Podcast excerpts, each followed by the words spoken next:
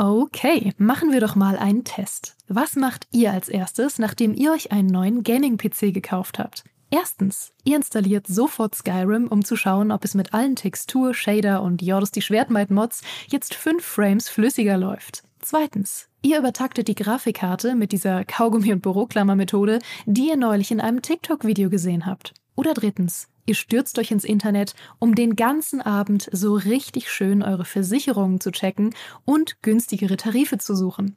Die richtige Lösung ist natürlich erst eins, dann zwei, dann Krankenhaus und dann drei für eine bessere Krankenversicherung. Aber so weit muss es gar nicht kommen. Es gibt schließlich Clark.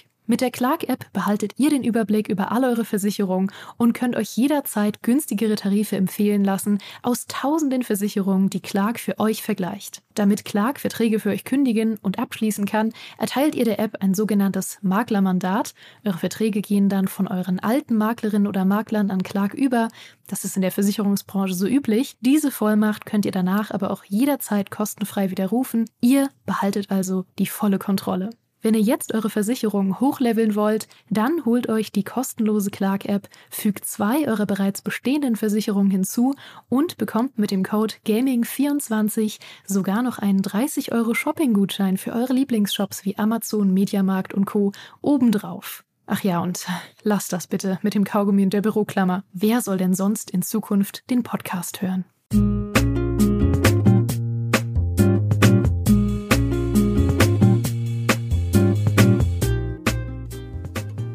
Während draußen auf dem Marktplatz die Troubadoure muntere Balladen trällern, schließen sich hinter den steinernen Wellen des GameStar-Gebäudes die eisenbeschlagenen Eibenholzpforten des Kapitelsaals. Dreimal pocht der schwere Ansagerstab auf den Marmorboden.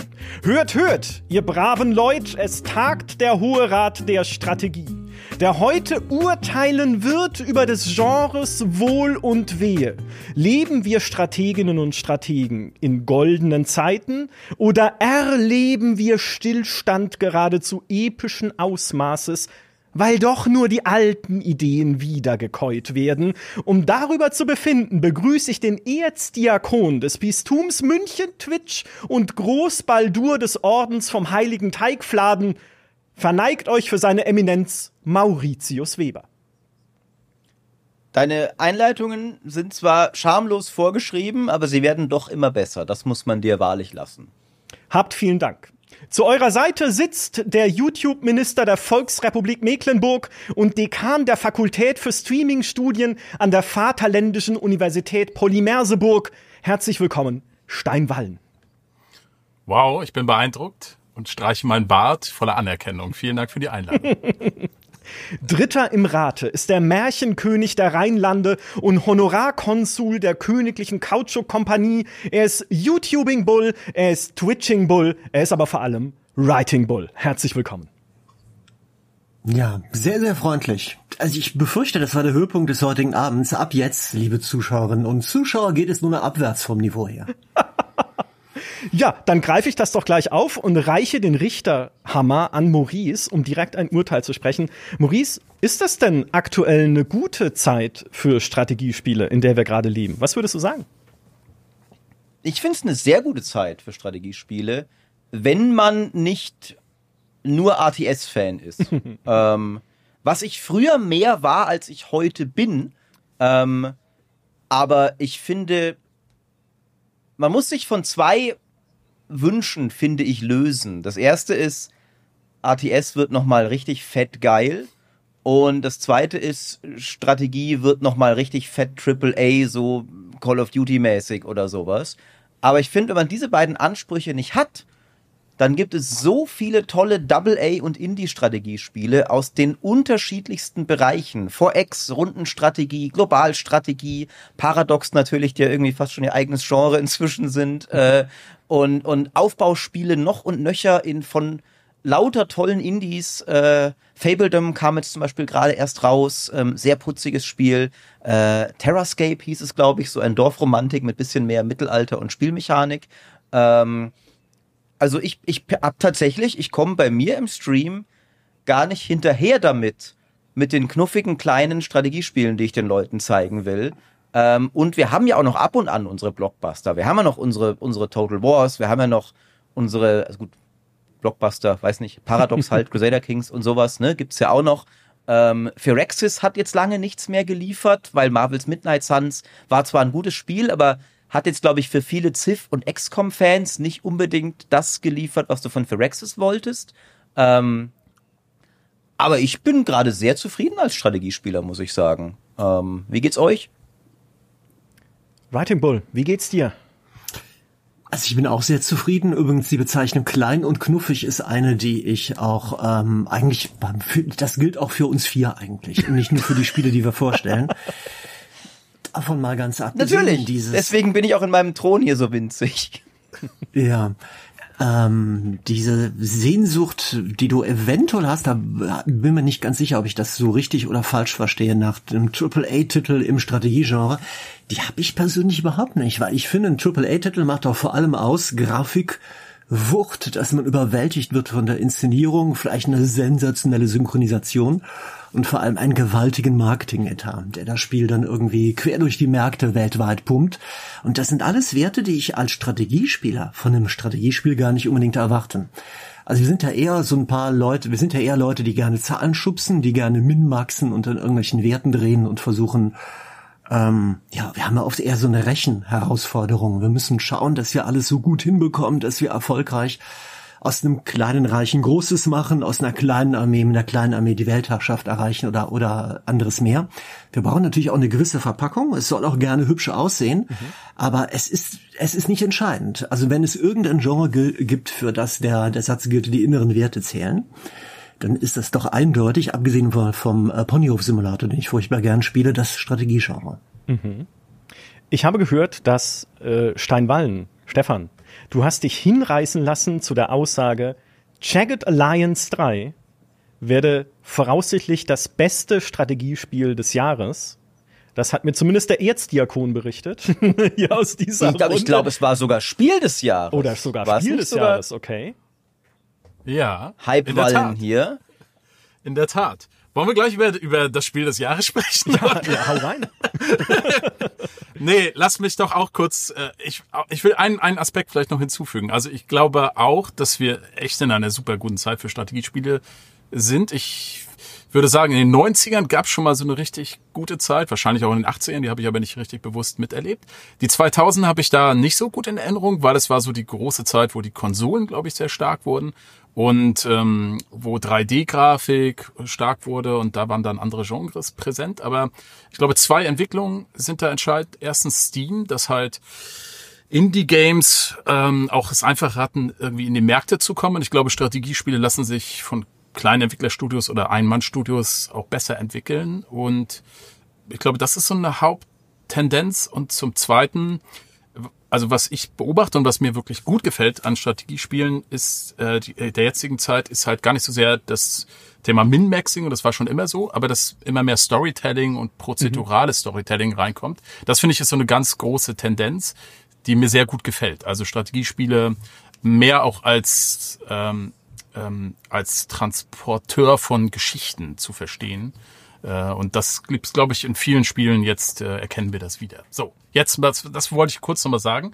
Jagged Alliance 3 ist deshalb toll, weil es natürlich anknüpft an ein grandioses Spiel, Jagged Alliance 1 und 2 oder die Reihe fortsetzt, die ich damals wirklich liebend gerne gespielt habe. Es gab viele Versuche, das Ganze irgendwie wieder, ja, äh, wieder zu entfachen, das Feuer. ist alles bisher gescheitert und hier habe ich jetzt erstmals das Gefühl, der Geist dieser Serie ist wieder da und das, was ich spielen konnte bisher, äh, ist einfach großartig. Es ist äh, genau, ich finde, die haben genau die richtige Mischung aus Modernisierung und Revival, Renaissance hinbekommen. Also der erste Eindruck ist fantastisch. Aber ist es, ist das nicht eigentlich ein, ein Beleg für genau das, was ich jetzt schon im Einstieg gesagt habe, dass es ja eher Klar, natürlich, wir haben viel, viel, viel Kleines und Knuffiges, ne? Äh, allen voran solche Spiele wie Dorfromantik, was sich gerade im Genre tummelt, viel auch was sich im Early Access tummelt und auch sehr lange im Early Access tummelt, wie ein Foundation beispielsweise. Aber gerade die prominenteren Sachen, und da würde ich jetzt ein Check the Lines halt mal dazu zählen, sind ja dann doch mhm. ein, ein, eine Wiederkehr von so Darf ich das sagen? Darf, darf ich alte Leute Spiele sagen? So, weil von einer alten Marke, von einer alten Marke aus den 90ern. Also, oder fühlt sich das für dich auch wirklich frisch und modern an, was du da gespielt hast? Okay, das ist natürlich klar. Das ist immer die Gefahr, dass man das so ein bisschen aus der Nostalgie oder mit der Nostalgiebrille sieht. Insofern wird sich erstmal zeigen, ob es für andere auch das Spiel des Jahres wird, die jetzt mit der Reihe bisher noch keinen Kontakt hatten. Ich würde es auch jetzt ehrlich gesagt auch noch nicht so als Riesentitel bezeichnen. Ich meinte, THQ Nordic, ja, ist ein großer Publisher, äh, Hammermont Games, aber es ist ja jetzt kein, also klar, die haben tolle Sachen gemacht mit Surviving Mars und ich glaube Tropico 5, aber es ist jetzt auch kein, äh, es ist ein tolles Studio, ich schätze die sehr, ich glaube, die können es auch wirklich. Aber es ist jetzt auch kein, also ich würde es nicht als Riesentitel bezeichnen. Ich glaube, er wird sich sehr gut verkaufen. Aber ähm, ich sehe tatsächlich, ja, das ist ein Anknüpfen an alte Zeiten, nimmt aber neue Dinge mit auf. Aber die großen Titel, über die wir gesprochen haben, vielleicht schon teilweise, oder die großen Strategieserien, Civilization, Total War und die Paradox Games, das sind für mich so die drei ganz markanten Universen. Mhm. Ne? Äh, die finde ich, die haben sich doch stetig weiterentwickelt und ähm, ja, da, da, da, da sehe ich jetzt kein Anknüpfen, sondern eine wirkliche Modernisierung über die letzten zehn Jahre, eine Weiterentwicklung des Genres, die das Genre dann auch geprägt haben, meines Erachtens.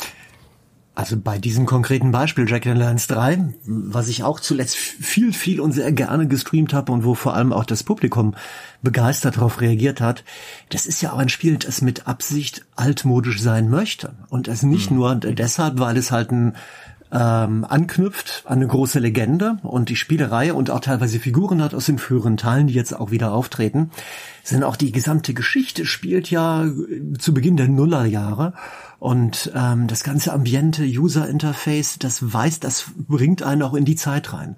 Man bekommt zum Beispiel Quests unter Aufträge und kann ähm, Sachen abarbeiten und kommunizieren über einen sehr altmodischen Internetbrowser, über eine Kommunikations-Messenger-Plattform, die so aussieht, als wäre sie vor 15 oder 20 Jahren programmiert worden, hat uralte Spam-Bots und irgendwelche Phishing-Geschichten, E-Mails oder ähm, andere Sachen. Also die ganze Inszenierung ist auch eine, die quasi darstellt, wir sind zum einen ein Stück gelebte Kulturgeschichte mit dem Nachfolger hier, aber wir erzählen auch etwas aus der jüngeren Geschichte, eine, eine, eine, eine Story, die in der jüngeren Geschichte spielt.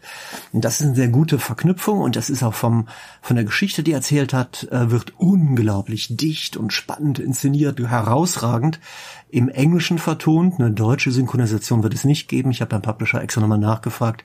Da gibt es nur komplett deutsche Texte. Und die Modernisierungen sind eher so im im Detail zu finden. Ne? Also eine Sache, das ist jetzt nicht spezifisch Jack Alliance, aber eine Sache, die ich generell bei Rundentaktik spielen toll finde und die es auch bei Jack Alliance 3 gibt, das ist, dass man einfach, dass die Einheiten mit einer Fülle von Aktionspunkten unterwegs sind und nicht nur mit zwei oder drei standardmäßig, sondern mit zwölf, 14 oder 16, je nachdem welche Werte die Charaktere mit sich bringen und dass man die individuell einsetzen kann dass man sich nicht überlegt, einmal gezogen, einmal schießen, sondern dass man sagt, ich kann hier hinlaufen, die andere Figur da hinten hin, da kann ich mit einer dritten Ablenkung machen, mit der vierten alles an selben Runde noch einen anderen Move machen. Und das finde ich sehr cool und es gibt vor allem, dadurch wird vor allem auch generiert eine Flut von taktischen Möglichkeiten und das fühlt sich und spielt sich einfach verdammt gut. Mhm. Vielleicht kann ich an der Stelle direkt eine Frage aus dem Chat einfließen lassen, nämlich von SBF Sachiel. Sachiel. Sind prozentuale Trefferchancen in Taktikspielen, ich weiß gar nicht, ob Check the Lines 3 damit arbeitet, sonst korrigiert mich gleich, aber ich glaube, tut es, aber sagt sie dir nicht, oder? Aha, War es nicht okay. so? Doch, doch. So ist die es werden ja. dir Echt? angezeigt. Die werden dir Nee, die angezeigt und, und im Detail begründet sogar. Nee, die Prozente werden nicht angezeigt. Das ist eine der Modernisierungen. Die zeigen immer nur so die grobe Chance an. Haben die Entwickler so, ausdrücklich ja, auch, okay. auch begründet, dass sie es nicht machen wollen, um dem Spieler eher so ein anderes Feedback zu geben, das Gefühl, mehr drin zu sein und nicht so rechnen. Also so sie sagen dir die, die Faktoren, was Writing Bull sagt, die Plus und Minus geben. Genau. Ja, ja, aber genau. nicht das Ergebnis. Also du siehst so, Reichweite ist so und so und er ist in Deckung und du zielst auf den Genau. Kopf, was schwieriger ist, aber du bist ein guter Schütze und so. Aber du weißt trotzdem am Ende noch nicht, ob da jetzt 50% oder 75% bei rauskommt. Ähm, und lustigerweise war tatsächlich für mich, ähm, weil ich, äh, da, da oute ich mich jetzt sicher in dieser, in dieser Runde als, als das Schlimmste vom Schlimmsten, aber ich habe ja nie Jack Alliance gespielt früher. ähm, und Das Schlimmste vom Schlimmsten. ja, und, und ich war, ich war, also mir ist sehr schnell klar geworden bei Jack Alliance 3, das ist ein sehr gutes Spiel, aber ich war total irritiert, weil irgendwie, okay, ist es, ist es jetzt XCOM, ist es Commandos, es ist keins von beiden, es ist was eigenes. Ich erwarte ständig, je nach Kameraperspektive gerade, wenn es nicht, wenn's nicht Runde ist, erwarte ich Commandos-Features, wenn es Runde ist, erwarte ich XCOM-Features, die beide so nicht drin sind. Und das war natürlich einerseits total spannend, so, oh cool, eine neue Art von Rundentaktik, die ich noch, ist ja gar nicht so das eins zu eins, was ich schon kenne.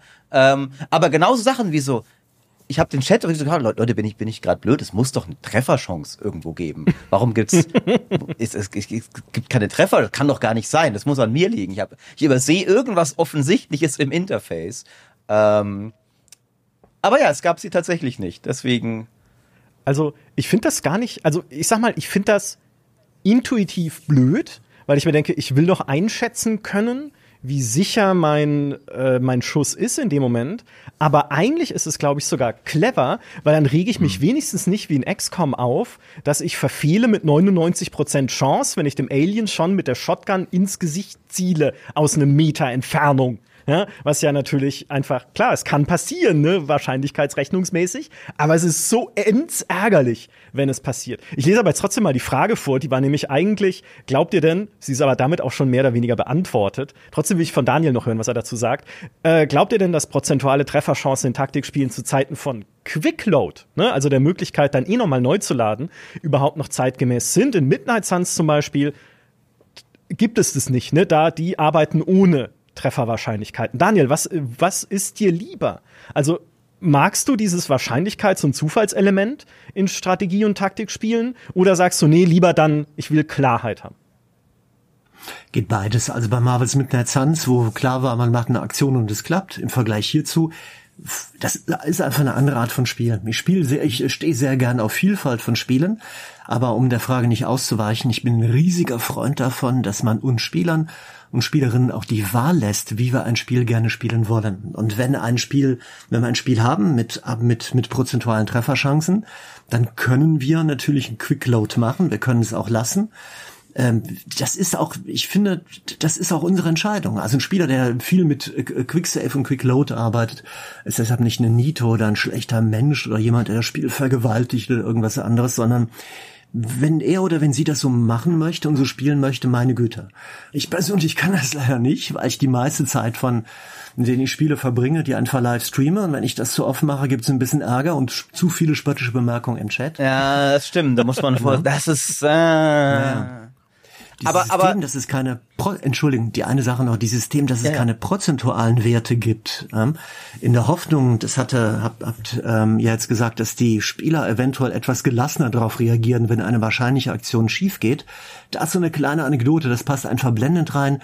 Ich hatte mal den Jan Wagner von Owned by Gravity, den, ähm, Entwickler von Spellforce Conquest of Eo und von Fantasy General 2, ähm, im längeren Talk, wo es auch darum ging, bei einem meiner Streams. Und er hat was ganz Interessantes erzählt. Er meinte nämlich, die Tatsache, dass wir Spieler eine 90% Wahrscheinlichkeit als sicheren Treffer, also als 100% interpretieren, das muss man als Entwickler, und das machen die auch, einfach aufgreifen und die, die, die tricksen einfach, die, die fuschen. Also wenn die 90 Prozent anzeigen, dann ist das in weit 100 oder 98 Prozent.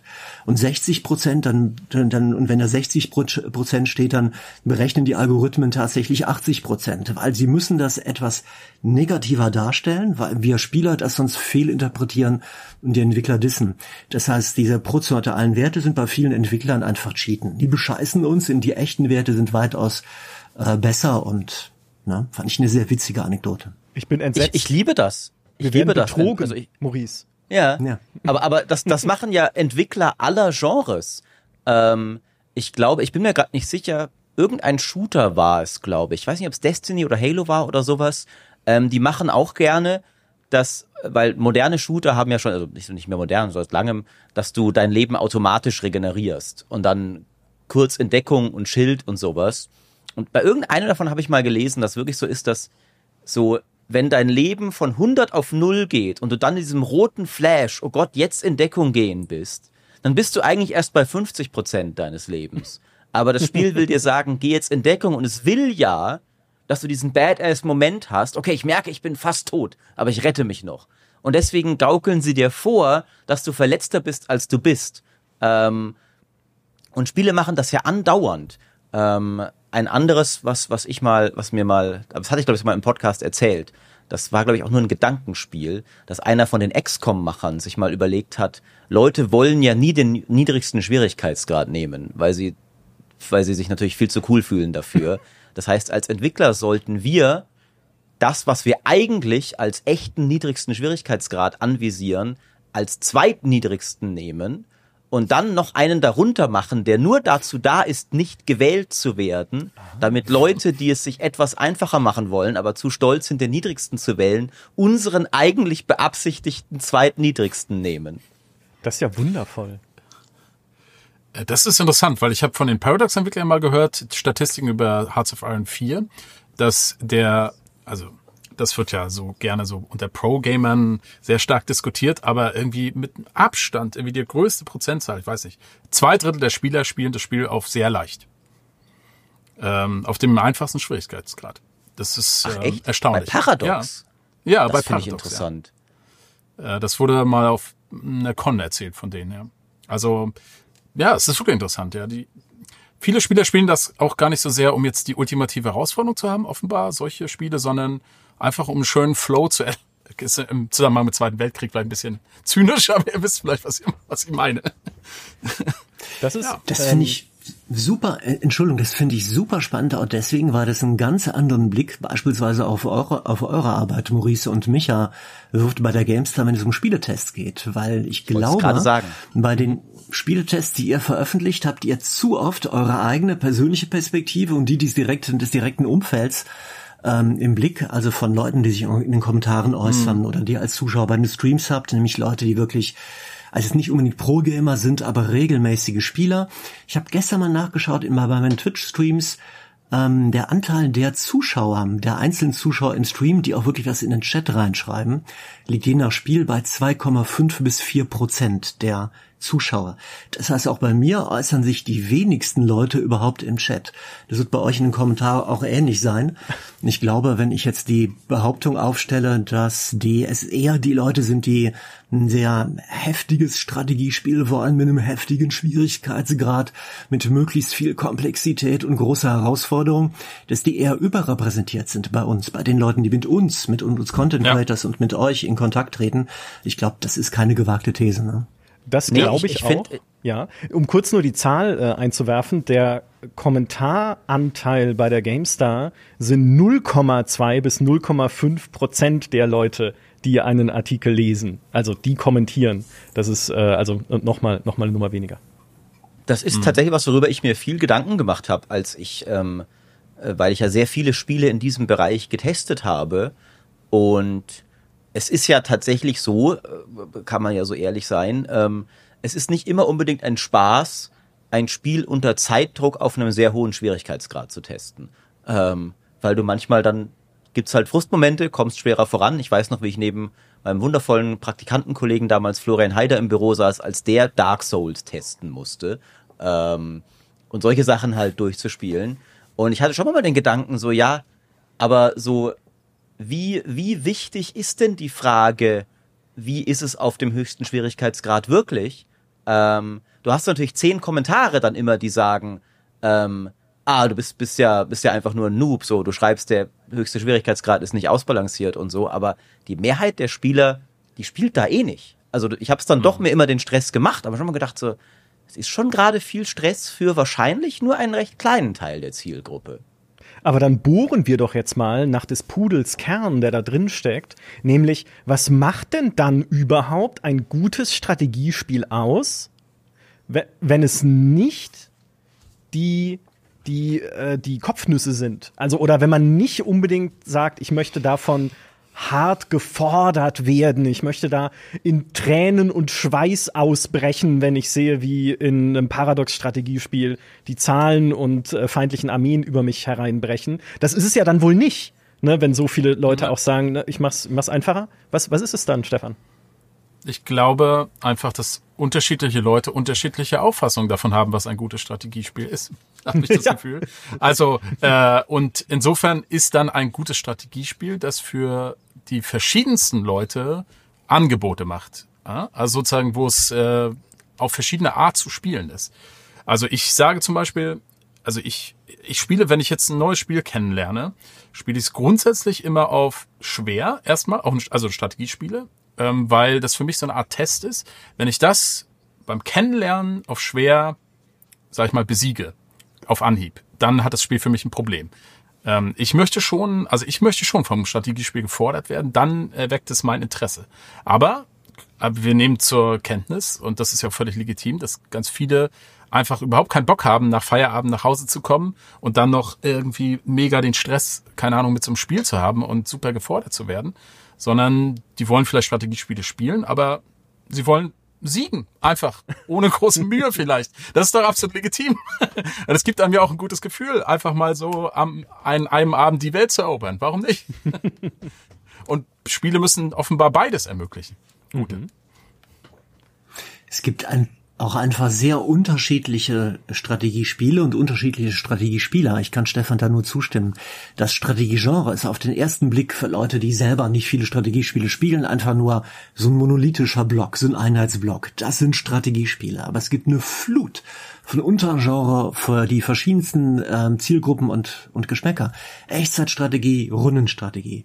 Jemand, der nur Echtzeit mag, findet alle Rundenstrategiespiele doof und umgekehrt. Historische Sci-Fi Fantasy, die Welten, in denen die stattfinden. Spiele sind je nach dem Schwierigkeitsgrad auch andere. Manche Leute wollen eine Deluxe-Grafik haben, so fotorealistisch wie möglich. Andere, die, die dagegen finden, es ist völlig okay, Low-Poly-Grafik zu haben. Hauptsache der Rest stimmt. Manche finden es cool, wenn man paar Micromanagement wirklich jeden kleinen Bürger in einem Aufbaustrategiespiel einzeln einem Arbeitsplatz zuweisen muss und gucken muss, was hat er drauf oder was hat die drauf, welche Eigenschaften, welche Ausrüstung. Andere rennen dann schreiend weg und sagen, oh Gott, ich sitze hier nach einem langen, langen Arbeitstag Feierabend hier in einer Hand eine Bierpulle, gerade aufgemacht, leicht angesäuselt, in der anderen Hand die Maus und will einfach ein bisschen entspannt anderthalb Stunden für mich daddeln. Die einen wollen gerne megakomplex, Telefonbuchdicke, Hand-PDF-Handbücher oder In-Game-Lexikas durcharbeiten und andere sagen, nee, vier, fünf Grundregeln klug verzahnt, das reicht mir aus. Also die Frage, was ist ein gutes Strategiespiel, kann meiner Meinung nach nur heißen, die die Antwort darauf nur heißen, ein Strategiespiel, das eine dieser Zielgruppen in sich konsistent bedient, also stimmig bedient, die für eine bestimmte Zielgruppe mhm. ein klares Angebot macht, was in sich einfach sauber funktioniert und handwerklich, das würde ich noch ergänzen, ein Mindestniveau hat, was User Interface, mhm. In-Game-Dokumentation, deutsche, äh, deutsche Loka und so weiter betrifft. Das muss auch dabei sein. Ansonsten geht es einfach darum, dass man in sich ein stimmiges Konzept hat. Mhm.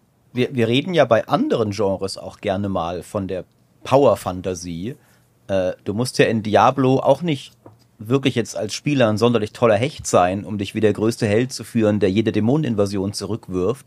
Und genauso kann ja ein Strategiespiel dir vielleicht auch die Power-Fantasie geben, ein schlauer, gerissener Feldherr zu sein. äh, obwohl du es gegen die, ich meine das gar nicht abwertend, weil es gibt genug Spiele wiederum, äh, wo ich, äh, sage ich mal, sehr runterschalten müsste, um eine Power-Fantasie zu genießen. Aber quasi gegen, gegen eine leichte KI musst du nicht super smart sein, um sie auszuspielen. Aber du kannst halt dann für einen Abend mal dich fühlen wie Tywin aus Game of Thrones, wenn du, weiß nicht, ähm, einen, einen tollen Schachzug gemacht hast. Und mal abgesehen davon denke ich, dass Strategie auch sehr ein Lern-, Lern und Reinkommen-Genre ist und diese niedrigen Schwierigkeitsgrade unglaublich wichtig sind, damit man irgendwann die höheren erreicht ähm, für, für neue Leute im Genre. Aber ich, ich denke, das spielt da schon auch eine Rolle. So, dass, dass ein, das Strategiespielgenre jetzt sogar mehr inzwischen erfüllt ja auch Fantasien. So, ich will Schlachten wie in Herr der Ringe, also spiele ich Total War. ähm, die, die will ich ja vielleicht dann nicht unbedingt auf sehr schwer. Ich habe einfach Bock, filmreiche Schlachten zu haben. Oder ich will ein wundervolles, idyllisches Dorf aufbauen. So, ja, muss auch nicht ständig, dass da alle fünf Minuten jetzt irgendwie in Banished oder so, ah, jetzt sind alle wieder verhungert und die Seuche grassiert und sowas. Ähm, also ich denke, viele Spiele arbeiten ja damit, einfach eine Fantasie zu erfüllen. Ja, und wenn ich aufs Maul kriegen will, kann ich immer noch einfach StarCraft 2 im Battlenet spielen und überlebe keine fünf Sekunden, wenn die mich mit ihren Richtig. Drohnen rushen, dann einfach. Oder sowas. Aber pass auf, jetzt sind wir doch eigentlich bei einem Thema, das auch schon angeschnitten wurde hier von unserem Chat. Und du hast es vorhin auch schon gesagt, nämlich beim klassischen Echtzeitstrategiespiel, beim klassischen RTS und bei Command Conquer. Weil Command Conquer war ja auch nie ein schweres Spiel Das war halt ein Tank-Rush-Game. Ne? Am Ende hast du halt dann irgendwie 30 Mammutpanzer gebaut, bist damit in die gegnerische Basis gefahren und hast einfach alles geplättet und es war, es war wundervoll. Ähm, plus halt natürlich noch mit irgendwie filmhafter Inszenierung in den Sequenzen damals und so. Also es war ein großartiges Gefühl, das einfach zu spielen. Aber inzwischen, Maurice, du hast es vorhin selber gesagt, so richtig, dass die, die Zeit des klassischen RTS ist irgendwie vorbei, oder? Mir geht's nämlich genauso. Ich habe auch, wenn ich so drüber nachdenke, ja, es gibt halt noch Spiele natürlich wie in Company of Heroes 3 beispielsweise, die auch diesen Kampagnenmodus eingebaut haben. Es gibt äh, natürlich Age of Empires 4, was auch ein gutes Strategiespiel ist. Aber irgendwie reizt es mich nicht mehr so. Und wenn ich dich richtig verstanden habe, dich auch nicht mehr. Ja, ist mehr auch, dass es halt einfach nicht mehr so da ist. Ähm, also, mir macht das schon noch viel Spaß. Ich, ich denke, es hat so ein bisschen ich weiß nicht, du, du kannst halt viel von der gleichen Machtfantasie entspannter haben, tatsächlich. Mhm. Also, du kannst ja epische Schlachten zum Beispiel auch in Total War haben, wo du pausieren kannst und Einheiten bewegen sich weniger schnell und du hast nur 20 oder 40 Entitäten pro Schlacht, die du steuerst und der Verwaltungsteil ist eh rundenbasiert und so. Äh, und die Schlachten sind fetter als in Age of Empires. Ähm, und ansonsten habe ich auch den Eindruck, dass sehr, sehr viele Leute heute halt, auch weil es vielleicht ein bisschen ein, ein ältere Herrengenre geworden ist, halt einfach lieber ihre Schachzüge in Ruhe planen.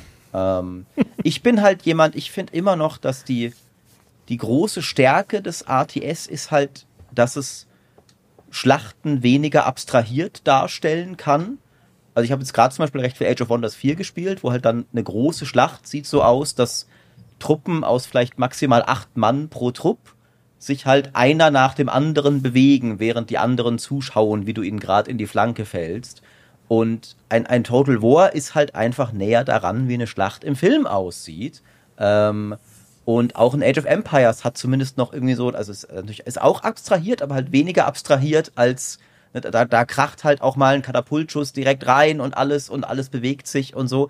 Ähm, und ich finde, das war, das war für mich witzigerweise immer warum ich Echtzeit so mochte, auch in Rollenspielen, warum ich zum Beispiel Baldur's Gate äh, Echtzeit mit Pause lieber mag als rundenbasiert, weil es sich, sich weniger wie ein Brettspiel und mehr wie ein Film anfühlt. Aber ATS zu spielen, gerade auch im Multiplayer oder so, ist halt wirklich unglaublich stressig und unglaublich. Und ich glaube einfach, äh, da, da, da, da ist nicht mehr die, das Publikum in der Masse da, das, das sagt, ja, ich will will halt StarCraft E-Sport spielen. Das gibt's schon noch, aber halt die, ein Zehntel von den League of Legends Spielern. Ja. Ja, aber ist es nicht so, dass diese Spieler zum Beispiel eben zu League of Legends oder so quasi gewandert sind? Das sind ja gewissermaßen Echtzeit-Taktikspiele, oder? Also ich bin mir nicht ganz sicher, ob es wirklich an der, ob die Leute nicht da sind, sondern es hat sich irgendwo anders hin, hin bewegt. Diese klassischen RTS gibt's einfach nicht mehr sondern die sind jetzt noch verdichteter geworden. Ja. Das Immerhin. Es kommt noch Tempest Rising. Auch das äh, wurde schon gefragt von Panic Grinder. Ähm, freut ihr euch oder nee, was haltet ihr von Tempest Rising? Neutral gefragt, ne? Das kommende, ja, also ne, äh, auch wieder von THQ Nordic wie Checked Alliance äh, 3 auch. Das kommende sehr von Command Conquer inspirierte Echtzeitstrategiespiel. Also wenn man da den ich, Trailer ich hab, sieht. Ich habe mir neulich ein Dev-Video angeguckt und der gute Mann hatte sogar Command Conquer hinter sich im Regal stehen, ja. der Halunke. Ja, Sie machen es einfach nochmal neu. Und weißt du was? Ich jetzt äh, jetzt widerspreche ich allem, was ich gerade gesagt habe. Da freue ich mich dann doch wieder ein bisschen drauf. Einerseits natürlich aus Command Conquer Nostalgie. Ne? Ich bin halt damit groß geworden. Und andererseits weil das mal wieder ein Echtzeitstrategiespiel hoffentlich wird mit einer ordentlichen Kampagne. Weil wie oft sieht man denn dann heute auch, dass irgendwie äh, sowas RTS-mäßiges angekündigt wird und dann heißt es, ja, ist aber erstmal nur Skirmish und Multiplayer. Und ich denke so, oh, aber warum? Ja, nix gegen mm. Skirmish und Multiplayer. Es gibt eine Zielgruppe auch für Multiplayer-Spiele, aber ich bin sie nicht. Ja, aber ich will halt lieber eine cool inszenierte Singleplayer-Kampagne, die mir auch dann das Universum vorstellt. Muss ja nicht mal eine cool, also ich meine, die Geschichte von Command Conquer brauchen wir nicht drüber reden, ob die gut war oder nicht. Ne? Also es ist da jetzt nicht so tief oder so. Aber ich möchte einfach in dieses, es ist viel immersiver, dann über die Kampagnen dieses Universum reingezogen zu werden und dann diese Schlachten zu bestreiten, als einfach nur so einen Kaltstart zu haben auf einer Multiplayer-Karte ohne Kontext. Und dann heißt es, okay, du kämpfst jetzt mit deiner Schleimarmee gegen die, die, die Aliens da drüben oder so. Ja. ja. Ich finde das deshalb sehr, sehr spannend, weil ähm, Maurice hat ja gerade gesagt, Echtzeitstrategiespiele bringen Wucht mit und bringen Action mit und Spektakel und transportieren die Gefühle bei einem Gefecht oder bei einem Kampf bildlich vom Sound her und von der Dynamik her besser rüber als, als die meisten Rundenstrategiespiele, was absolut richtig ist. Und das wiederum in Verbindung mit dem, was du gerade gesagt hast, Michael, ähm, das kann ich nur unterstreichen. Also wenn äh, bei einem Rundenstrategiespiel vermisse ich nicht unbedingt Kampagnen. Zum ja. Beispiel das gestern erschienene Age of Wonders 4, das hat formal eine Kampagne, das ist aber eigentlich nur eine Aneinanderreihung von Zufallskartenbeispielen, die mal von den Entwicklern schon mal zusammengestellt worden sind, um zu vermitteln, welche Möglichkeiten ihr Spiel hat, so da keine zusammenhängende Geschichte erzählt. Es gibt auch keine geskripteten Ereignisse. Bei Age of Empires 4, das eben ja auch schon erwähnt worden ist, einem großen Echtzeitspiel mit riesen viel Budget dahinter, passte beides. Da war die Wucht der Inszenierung da und es war eine großartig erzählte Kampagne da. Und ich finde, wenn man diese Verbindung knüpft von Kampagne und Echtzeitstrategie, das ist ein Match. Das ist einfach ein Paar, das sich gut versteht. Und wenn ich da nur eine Sache anfügen darf, was mich unglaublich beeindruckt hat. Das war bei den Entwicklern und vom Publisher, also bei Relic und bei Microsoft von Age of Empires 4, der kaufmännische Mut, den die aufgebracht haben. Denn die haben bei Age of Empires 4 etwas gemacht. Die haben zwar einerseits sind die auf Nummer sicher gegangen, weil das ist der x-te Teil einer Reihe gewesen, aber die haben, sind super ins Risiko reingegangen, weil sie Geschichte, und da reagiert wahrscheinlich auch Stefan gleich drauf, viel ganz anders und realistischer erzählt haben, aber nicht realistisch im Sinne von, dass jedes Detail akkurat dargestellt war, sondern im Sinne von, dass da keine verbrämte Heldengeschichte erzählt worden ist. Dass sie nicht in irgendeinem Mittelalter-Kitsch wie in einem Fantasy-Spiel überstarke Bossgegner auf einen warteten oder man selber als unbesiegbare Halbgott durch die Geschichte ähm, hindurch gestiefelt hat als irgendwelcher, als irgendein Kaiser oder ein König, sondern das waren alles, alles wurde so ein bisschen eingedampft auf realistisches Niveau und in Kombination mit der BBC entstanden ja auch noch diese vielen, vielen Filme, Einspielfilme, die es gab, würde man beim, beim Fernsehen sagen, wo auf die, ähm, die, die gefilmten historischen Landschaften, die heute in der Moderne, also die, wo irgendwie eine, eine halb kaputte Brücke, die man heute noch vorfindet, mit irgendwelchen PKWs davor. Da haben die einen Einspielfilm dann die, in blauer Schraffur als Bluescreens die Einheiten und die Gebäude teilweise draufgelegt, wie sie im Spiel selber sind und wie es, wie es die Tochter halt gegeben hat vor hunderten von Jahren und haben ganz, ganz viel Geschichte erzählt, recherchiert, alles Sachen gemacht, wo die echt ins Risiko gegangen sind und gesagt haben, wir machen es nicht so 0815 mäßig, so ein Age of Empires 4, so wie früher und eine Heldengeschichte, die da erzählt wird, sondern wir wandeln das Konzept ab auf eine sehr erwachsene und eine sehr coole und zeitgemäße Art und Weise. Und da merkt man auch mal, dass die Weiterentwicklung des Strategiegenres nicht zwingend nur darin liegen muss, ob man tolle Interface-Lösungen findet oder irgendwie die Grafikpracht cooler wird, sondern manchmal reichen einfach mutige neue Ideen auf und schon hat man was ganz Neues erschaffen. Aber dennoch, also ich sehe das auch so, dass das toll gemacht wurde bei Age of Empires 4 und das ist eigentlich, eigentlich der Beleg, dass es schon ja RTS-Games gab in der letzten Zeit, die genau das, glaube ich, ganz so gut hinbekommen haben, äh, gutes RTS zu sein und eine gute Singleplayer-Story zu erzählen. Company of Heroes 3, äh, Iron Harvest zum Beispiel hatte mhm. auch eine sehr schöne Welt mit einer, mit einer interessanten Kampagne. Aber dennoch auch, also ich bin jetzt nicht so ganz tief drin, aber dennoch Age of Empires 4 ist, ist glaube ich, hat auch nicht mehr den Stellenwert erhalten, den es früher einfach mal hatte. Und da sehe ich das an mir. Ich habe früher auch Age of Empires gespielt, obwohl ich tendenziell kein Echtzeitstrategiespieler bin, äh, also in den 90ern, weil es einfach auch nicht so viele interessante, gute Strategiespiele gegeben hat. Und ähm, das hat mich interessiert, war ein historisches Thema, habe ich gern gespielt. Aber heute, ähm, da gibt es so viel Alternativen und dann spiele ich doch lieber das, was genau mein Match ist. Und zum Beispiel merke ich persönlich, dass ich überhaupt keinen Bock habe auf Zeitdruck. Und äh, viele ATS-Spiele basieren eben auf Zeitdruck. Ähm, insofern, wenn ich sowas spiele, dann eher Spiele, die pausierbare Sachen sind, also so Total War, so, das ist äh, dann nochmal ein anderer Schnack. Aber ähm, und ich glaube einfach durch die Vielfalt der Möglichkeiten ist dieses Genre nicht mehr so stark wie früher. Weil das früher war es das Hauptgenre, das Lead-Genre gewissermaßen. Und es gab gar nicht so viele Alternativen. Ich bin ich ja weiß nicht, gar kein Fan der Age 4 Kampagne ah. gewesen. Das nur kurz eingeworfen, weil die Leute schreiben es schon im Chat, dass Maurice sich gleich wieder aufregt. Haben wir schon viel durchgekaut. Äh, ich, hm. ich entwerte mein, mein, mein Standing weiter in den Augen der anwesenden Gentlemen. Aber ich wollte tatsächlich Hollywood-Mittelalter. Äh, ich, ich fand das zu trocken. äh, ich, also eine Genghis Khan-Kampagne, in der Genghis Khan selbst nie ein Wort sagt und du die gleiche Erzählerin hast wie in der Engländer-Kampagne, ist doch also ein Totalausfall in meinen Augen.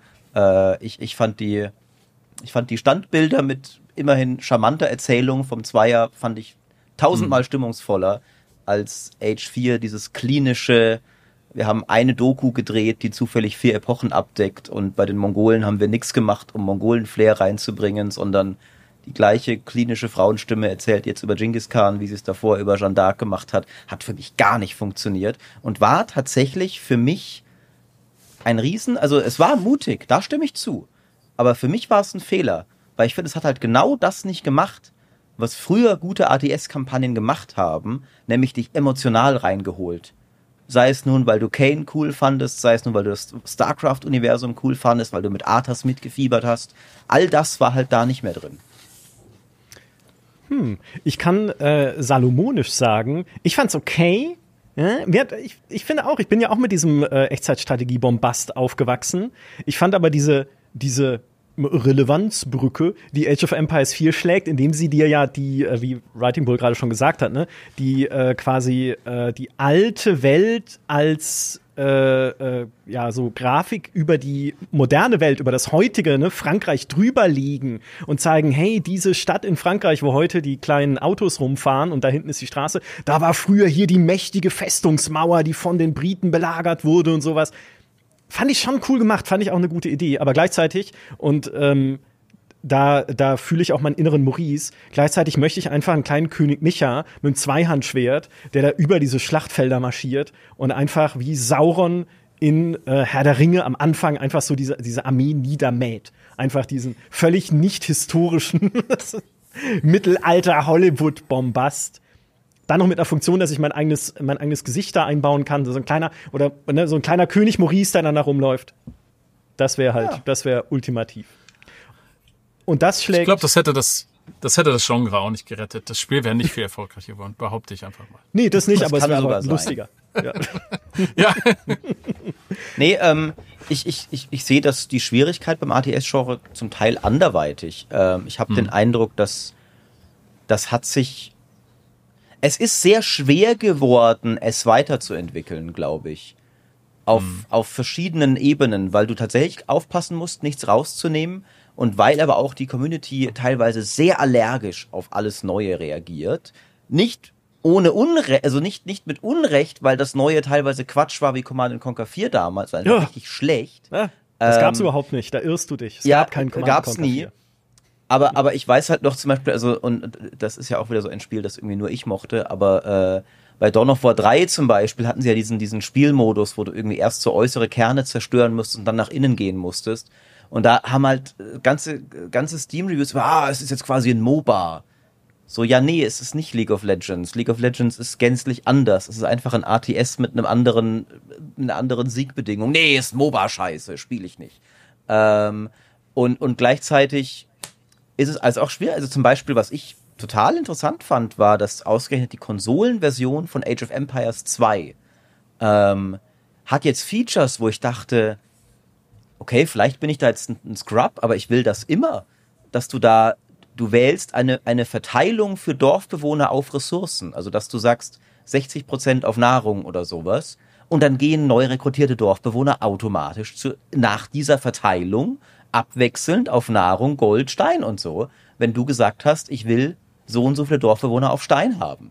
Ähm, und du kannst das umschalten. Also du musst dann aber nicht okay, ich habe zehn unterlige Dorfbewohner, drei bitte auf Holz, zwei auf Stein, einer dahin oder sowas. Das sind so Komfortspiele, wo ich dachte, so, da, da könnte doch das Genre vielleicht ein bisschen dem entgegenwirken, dass sich extrem viele Leute nicht mehr rantrauen. Ich würde gerne eine Sache aufgreifen, die äh, Steinwahlen eben auch meinte. Das ist nämlich, das sehe ich nämlich auch ähnlich. Ähm, ich persönlich habe mittlerweile auch immer weniger Lust darauf, bei, dass meine Strategie-Skills daran gemessen werden, wie schnell ich klicke ja. sondern ich mhm. möchte lieber daran gemessen werden, wie gut ich denke. Das finde ich herausfordernder. Und deshalb geht bei, bei mir mein persönliches Interesse auch von Echtzeitstrategie hin zu Rundenstrategie spielen, weil die auch ich hoffe, Maurice geht gleich nicht an die Decke oder vielleicht passieren ja auch Zeichen und Wunder und er stimmt zu und nickt gleich weil Rundenstrategiespiele einfach einen höheren Schwierigkeitsgrad in der Regel haben als Echtzeitstrategiespiele. Bei Echtzeitstrategiespiele, da ist der Skill zum Teil im Klicken, zum Teil im Denken und bei Rundenstrategiespielen nur, nur im Denken, deshalb können die weitaus komplexer designt werden. Deshalb können da viel mehr Spielmechaniken drin enthalten sein. Die können viel, viel komplexer sein, viel anspruchsvoller, es gibt viel mehr zu bedenken. Und deshalb finde ich eigentlich Rundenstrategiespiele mittlerweile sind für mich eher das Maß der Dinge, wenn es darum geht, ob ich mich als großer Mann fühle oder als großer King oder als Sauron, aber in der Gutmensch-Variante oder was auch immer. Wenn ich mich groß fühlen möchte, dann spiele ich ein Rundenstrategiespiel und kein Echtzeitstrategiespiel. Da würde ich weitgehend sogar mitgehen, wenn man vielleicht, also bis man, glaube ich, beim, beim ATS, beim richtig krass kompetitiven ähm, ankommt. Ähm, und, und du dann siehst, wie, wie, also, wie, wie ein, ein, ein Nili oder sowas uns auf der Wonjwalan drei Leute mit links an die Wand spielt oder sowas. Ähm, aber was Singleplayer oder auch Casual Multiplayer angeht, ist es tatsächlich richtig, dass Rundenstrategie in der Regel mehr und tiefere Mechaniken hat. Ähm, und bei allem Cheating leider auch, aber dann doch auch irgendwie oft noch eine KI, die damit vielleicht auch besser umgehen kann. Also beispielsweise bei Age 4 war es, weiß nicht, ob es immer noch so ist, aber es war bis zu einem Jahr nach Release, glaube ich, so, dass die schwerste KI war komplett ausgehebelt, wenn du in der Feudalzeit einmal kurz den Ritter, Ritterrush machst. Du musstest danach gar nicht mehr so viel machen, aber diese eine Störung am Anfang hat schon, da kamen sie nicht mehr mit klar. Musste ihre Dorfbewohner abziehen, komplettes Schema ist raus.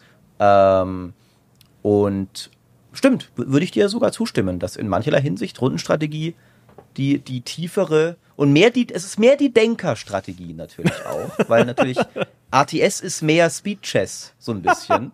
ähm, es sei denn, wir spielen dann wie wir neulich beim, beim Pete-Event mit zehn Leuten und Zeitlimit Civilization. Dann, dann wird auch, ähm, kann auch Rundenstrategie diesen, diesen Stress entfalten, den eigentlich sonst nur ähm, äh, Echtzeitstrategie. Das, also ich meine, das war ja fast schon RTS, oder? Also ich meine, hm. Civ mit simultanen Runden und einer Minute Rundentimer ist fast schon RTS eigentlich.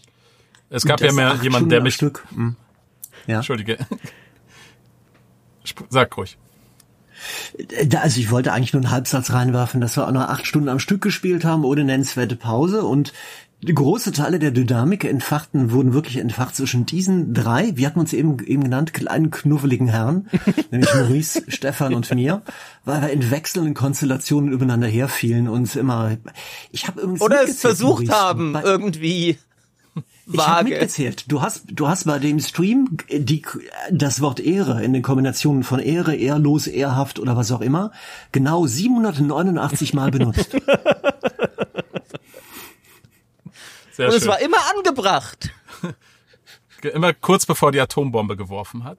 Äh, wahrscheinlich. Aber äh, die hat mich ja irgendwann rausgeschmissen und dann konnte ich beobachten, wie du gespielt hast. Ich habe in deinen Stream reingeschaut und muss sagen, das hab ich, hat mich schon ein bisschen bewundert, weil deine Klickgeschwindigkeit war doch mit Abstand größer als meine. Und da ist, glaube ich, RTS-Skill wurde da gut abgerufen. Das war schon nicht schlecht. Ja. Ich möchte noch äh, zwei, äh, bevor ich weiter überleite zum nächsten Thema, das ihr alle schon angesprochen habt, ohne es zu merken, äh, oder vielleicht auch, um, äh, vielleicht äh, habt ihr es äh, habt ihr es doch gemerkt, aber um kurz äh, nochmal das Thema Stress und Stress kann auch was Gutes sein, äh, nochmal einzufangen bei Echtzeitstrategiespielen. Ich freue mich trotzdem immer noch natürlich auf Homeworld 3 wie ein Schnitzel. Und Homeworld ist natürlich auch, insbesondere für Leute, die äh, nicht diese Orientierung mitbringen im 3D-Weltraum, Stress pur, wenn halt plötzlich irgendwo äh, Raumschiffe von links oben anrücken und man guckt aber gerade nach rechts unten, weil da auch irgendwas ist und dann wirst du halt von allen Seiten angegriffen und musst navigieren und musst hin und her gucken und ich liebe es. Ja, also das ist natürlich vollkommen klar. Homeworld, ja, kann stressig sein, insbesondere wenn halt viel passiert. Wir wissen alle noch, wie Homeworld 2 damals Stress pur war, insbesondere vor dem Balancing Patch, wo du, wo du hart, krass, echt einen Schwierigkeitsgrad hattest von Anfang an in der Kampagne.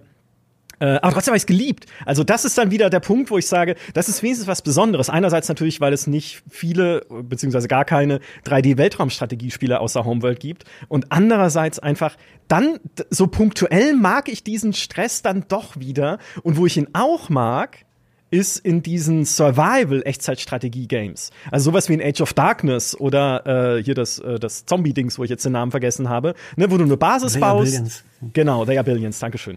Äh, wo du eine Basis baust und wirst dann angegriffen von Welle auf Welle von, äh, von Gegnern, quasi Tower Defense, nur halt mit mehr Fronten und mehr Verzweiflung dann auch. Auch da mag ich's. Also das äh, greift auch wieder wunderbar das auf, was ihr vorhin schon hergeleitet habt und was Stefan auch hergeleitet hat. Auch der der gepflegte Stressliebhaber an dieser Stelle wird gut bedient von diesem Genre der Strategiespiele in der Moderne. Nicht nur wir kleinen, knuffigen alten Herren, die, De Entschuldigung, Und ich mein- wir Denker natürlich, wie Maurice gesagt Ja. hat. Man muss ja aber auch noch, also was man ja, finde ich, dann nie außer Acht lassen darf, bei allem wie Age of Empires 4, glaube ich, und ich, ich mochte es, ich mag es auch immer noch, ich spiele es auch immer noch immer wieder gerne, äh, aber es war nicht ganz das, glaube ich, unterm Strich, was, was sich alle Beteiligten, inklusive Microsoft, erhofft haben, also auch so von dem, wie es jetzt von der Größe her dasteht. Ähm, aber was der RTS-Spieler immer noch bekommt und was immer noch so bizarr ist, finde ich, ein florierendes, gedeihendes, immer weiter erweitertes Age of Empires 2, das besser ist denn je, das jetzt bald einen DLC bekommt, der das ganze Age 1 in Age 2 reinbringt, ähm, plus Römer als neues Volk und Turniere, die äh, auf Schloss Heidelberg abgehalten werden mit Spielern aus aller Welt von Microsoft ähm, und, äh, und Red Bull. Also es ist ja auch da nicht so, als gäbe es für den RTS-Spieler gar nichts. Was dem RTS-Spieler, glaube ich, grundlegend abgeht, was andere Strategiebereiche haben, ist halt ständig was Neues spielen zu können. Der Rundenstrategiespieler kann sehr viel Neues immer wieder spielen. Der Paradox-Spieler kann allein seine drei Spiele oder was auch immer, die er hat, halt mit zehn DLCs alle drei Monate spielen. Ähm, der ATS-Spieler hat halt nicht so, okay, dieses Jahr kommt vielleicht dann mal ne, ein, zwei Spiele raus, die vielleicht Hoffnungsträger sind. Und ähm, dann sind die vielleicht auch doch nicht so toll.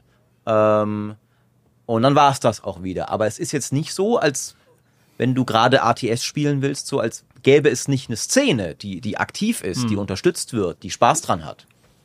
Aber es bestätigt ja das, was du vorhin gesagt hast, dass das Genre scheinbar irgendwie ausgereift ist. Und das, was Age of Empires 2 bietet, ist, ist einfach das Optimum vielleicht, kann man ja auch mal sagen. Warum muss man immer was Neues spielen, wenn das Optimum schon da ist? Das ist auch wahr. Das, ist- das ist ein sehr guter, das ist ein sehr guter Punkt. Ich würde gerne auf einen anderen sehr guten Punkt zurückkommen, Stefan, den du ganz am Anfang schon gemacht hast. Und dann sind wir aber weiter galoppiert, direkt in die nächste Diskussion, nämlich das Thema Storytelling und emergentes Storytelling, was ja im Strategiegenre gerade über die letzten Jahre unter anderem auch oder insbesondere durch Paradox immer mehr in den Vordergrund gerückt wurde. Ne, dass die Geschichten einfach mehr, äh, die Geschichten sage ich, die Spiele mehr Story-Schnipsel mitbringen und mehr, mehr Sandboxigkeit mitbringen, aus der eigene Geschichten entstehen können. Und ein Beispiel dafür wäre ein Spiel, was ihr, glaube ich, alle schon erwähnt habt, weil ihr es, glaube ich, auch alle gerade spielt. Und ich spiele es auch. Das ist Age of Wonders 4. So, Stefan, Age of Wonders 4. Ist es gut? Und warum ist es gut? Oh ja, äh, ich find's tatsächlich sehr gut. Ähm, ich bin kein Experte der Age of Wonders Reihe, aber ich habe Teil 3 etwas gespielt und auch Planetfall etwas gespielt.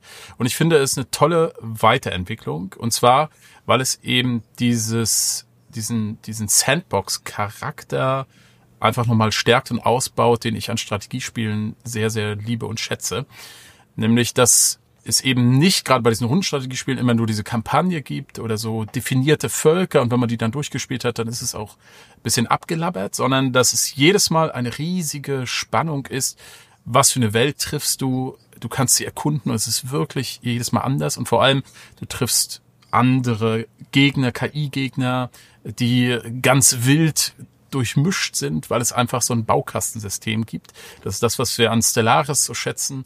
Und ähm, ja, das gibt's jetzt endlich und das muss man sagen, das gab es vorher in der Form, glaube ich, nicht im Fantasy-Bereich.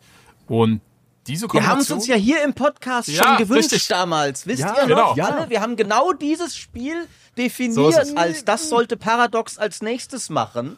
Ähm, Naja, und genau jetzt haben sie es endlich Spiel. gemacht. Hm, Das weiß ich nicht. Ja, es ist, es ist natürlich kein PDS-Game, also nicht von Paradox Development. es ist also schon ein bisschen Stimmt, anders aber mit Rundenstrategie und äh, Taktikkämpfen äh, und sowas alles. Aber ich sag mal, der Geist, der dahinter steht, der ähnelt schon dem und deswegen finde ich es sehr toll, weil es einfach coole Geschichten dadurch immer wieder generiert und vor allem immer wieder neue und innovative und du weißt, deine Geschichte ist halt einmalig, das ist der Punkt. Du spielst nicht die gleiche Kampagne wie tausend andere auch, sondern du spielst deine einmalige Kampagne. Also das Besondere an, ähm, Age, an der ganzen Age of, äh, Age of Wonders Reihe besteht meines Erachtens darin, die setzen auf das Konzept, eine Flut von Spielelementen zu präsentieren. Also ganz viele verschiedene Völker, Anführer, Schadensarten, Angriffsmöglichkeiten, also eine erschlagene Flut. Das war bei Age of Wonders 3 und auch bei Planetfall ähm, noch nicht so gut umgesetzt, weil oft die Informationen musste man sich was zusammensuchen, man war andauernd am Rechnen und Sachen wurden nicht so klar angezeigt. Und das wurde jetzt deutlich, mit riesigem Vorsprung, deutlich besser umgesetzt, wird es besser umgesetzt bei Age of Wonders 4. Ein Spiel, das Hand, das ich im Augenblick jeden Abend streame und das mir eine riesige Freude macht. Ich muss mich richtig zwingen, abends ins Bett zu gehen und den Stream zu beenden. Und ähm, das ist jetzt zum einen handwerklich extrem gut umgesetzt. Das User-Interface ist großartig, einfach großartig gemacht. Aber bevor ich da jetzt nur ein Loblied drüber singe, ich hatte von äh, paar Tagen das Vergnügen, den Leonard Source, den Chef von äh, Triumph Studios, bei mir für eine Stunde im äh, Stream zu haben, mich mit dem unterhalten zu können. Da kamen auch interessante Zuschauerfragen in die Richtung rein. Ähm, das Problem ist, bei man darf nicht, also Maurice hatte eben erzählt am Beispiel von Edge of Wonders 4. Da, wenn man da in der Mitte einen Ritter-Rush macht, ist jede KI ausgehebelt. Wenn man mit dem Anspruch an Edge of Wonders 4 rangeht, ist das ein ganz schlechtes Spiel. Weil nämlich gerade deshalb, weil da so eine riesige Vielfalt auch hier von vielen verschiedenen Kombinationsmöglichkeiten da ist, es ist unmöglich. Es ist objektiv unmöglich. Man darf es erst gar nicht erwarten, das Spiel richtig gut zu balancen. Das geht nicht. Sind einfach zu viele Möglichkeiten. Wir Spieler können aus einer riesigen Fülle von Einstellmöglichkeiten, Herrscher, Völker, Schadensarten, zwei verschiedene Forschungsmöglichkeiten uns im Laufe der Spiel so viele verschiedene Sch- Kombinationen und Pakete von Skills und taktischen Möglichkeiten zusammenbasteln. Es ist nicht, es ist objektiv. Es in der Studio tausend Mitarbeiter hätte äh, und ein unendliches Budget, ist es nicht möglich, das Spiel gut zu balancen, so dass man nicht irgendwann als Spieler dasteht und sagt, ja, ich könnte jetzt meine KI-Gegner mit einem Fingerschnipsen ausschalten, wenn ich jetzt einfach die Strategie durchziehe, aber ich lasse es mal sein. Ich mm, reduziere dann meinen Spielspaß und verzichte drauf. Wenn man in so einem Augenblick dann nicht innehalten kann, sagen kann, doch, ich muss das machen und ich mache es voller Wut, weil ich die Entwickler hasse, weil die mir das ermöglichen, dann ist das das falsche Spiel für einen. Ich selber sehe das mittlerweile lockerer. Ich reg mich weniger über Situationen auf wie früher, wo ich irgendwie so einen Königsweg gefunden habe, um die KI auszutricksen. Mittlerweile sage ich mir, ja Gott, was soll's. Liegt hier an mir. Ob ich das wirklich mache oder nicht, ob ich die KI aufs Glatteis führe, dann mache ich es halt nicht. Ich, also, dann ärgere ich mich da nicht lange rum, dann spiele ich halt irgendwie anders weiter mit diesem Spiel. Ich finde aber auch, was das Spiel sehr gut macht, ähm, und ich weiß nicht, ob es da vielleicht auch anders ist als zum Beispiel ein Civilization, aber ich finde, ein Spiel hat ja auch Möglichkeiten, dich zu primen, wie du überhaupt reingehst. Ähm, es hängt natürlich auch vom Spielertypus ab, aber ich starte halt Age of Wonders 4 und ich schalte sofort 100% in meinen Rollenspieler-Modus. So, also ich gehe da gar nicht rein mit, okay, was ist denn die, die, die beste Trade-Kombo, um, um Sachen auszuhebeln oder sowas, sondern, okay, was ist das coolste Fantasy-Volk? Und dann, wie kann ich es irgendwie so zum Laufen bringen, dass ich es auch gut spielen kann? Aber ich finde, gerade durch diese Sandbox ist das halt bei mir auch gar nicht der Gedanke, mit dem ich da überhaupt rangehe. So, ich will was Lustiges machen und auch habe auch sehr gesehen, auch äh, ihr habt es ja alle auch live gestreamt, ne? die Zuschauer sind da auch so dabei, dann wenn du dieses Volk designst und wie lustig das ist. Also ich finde, ich bin da so begeistert von diesem. Und ich, ich merke jetzt auch gerade mehr und mehr, äh, wie, wie cool das ist, dass das ja alles erst der Anfang ist. Weil dann ist dein Volk ja ein stetig wachsender Baukasten mit diesen endlosen Genau. Bücherkombinationen, die auch alle synergieren. Und ach, wenn ich sie alle untot mache, dann sind ja meine Nekromanten jetzt auch für meine normalen Soldaten Buff-Einheiten. Und dann geben sie die Schwäche-Aura alle ab, weil sie jetzt alle stinken, mit der meine Dunkelzivilisation eh schon synergiert. Ach, wie praktisch. äh, mega cool, finde ich. Ja. Ich, äh, mich hat es gekriegt, als ich mit einem Stadtstaat verhandelt habe. Es gibt ja auch diese neutralen Siedlungen auf der Karte, die man zu Vasallen machen kann und dann auch integrieren kann, wenn sie loyal genug sind. Und mich hat dann der, der Herrscher eines Stadtstaats angesprochen und gesagt, Micha, du würdest mir den allergrößten Gefallen tun, wenn du das schlimmste Monster jagen würdest, das diese Welt je gesehen hat, den feuergeborenen Riesenpinguin. Ja, das war bei mir auch, ja. Oh, naja, dann ist es, jetzt finde ich es blöd. Wenn du es auch hattest, finde ich es blöd. Ich dachte, das wäre jetzt Ich meine hatte es auch, Geschichte. ja. Ah. Aber wie toll, ne? ich war, ein bisschen, war ein bisschen anders. Es gibt eine rituelle Jagd.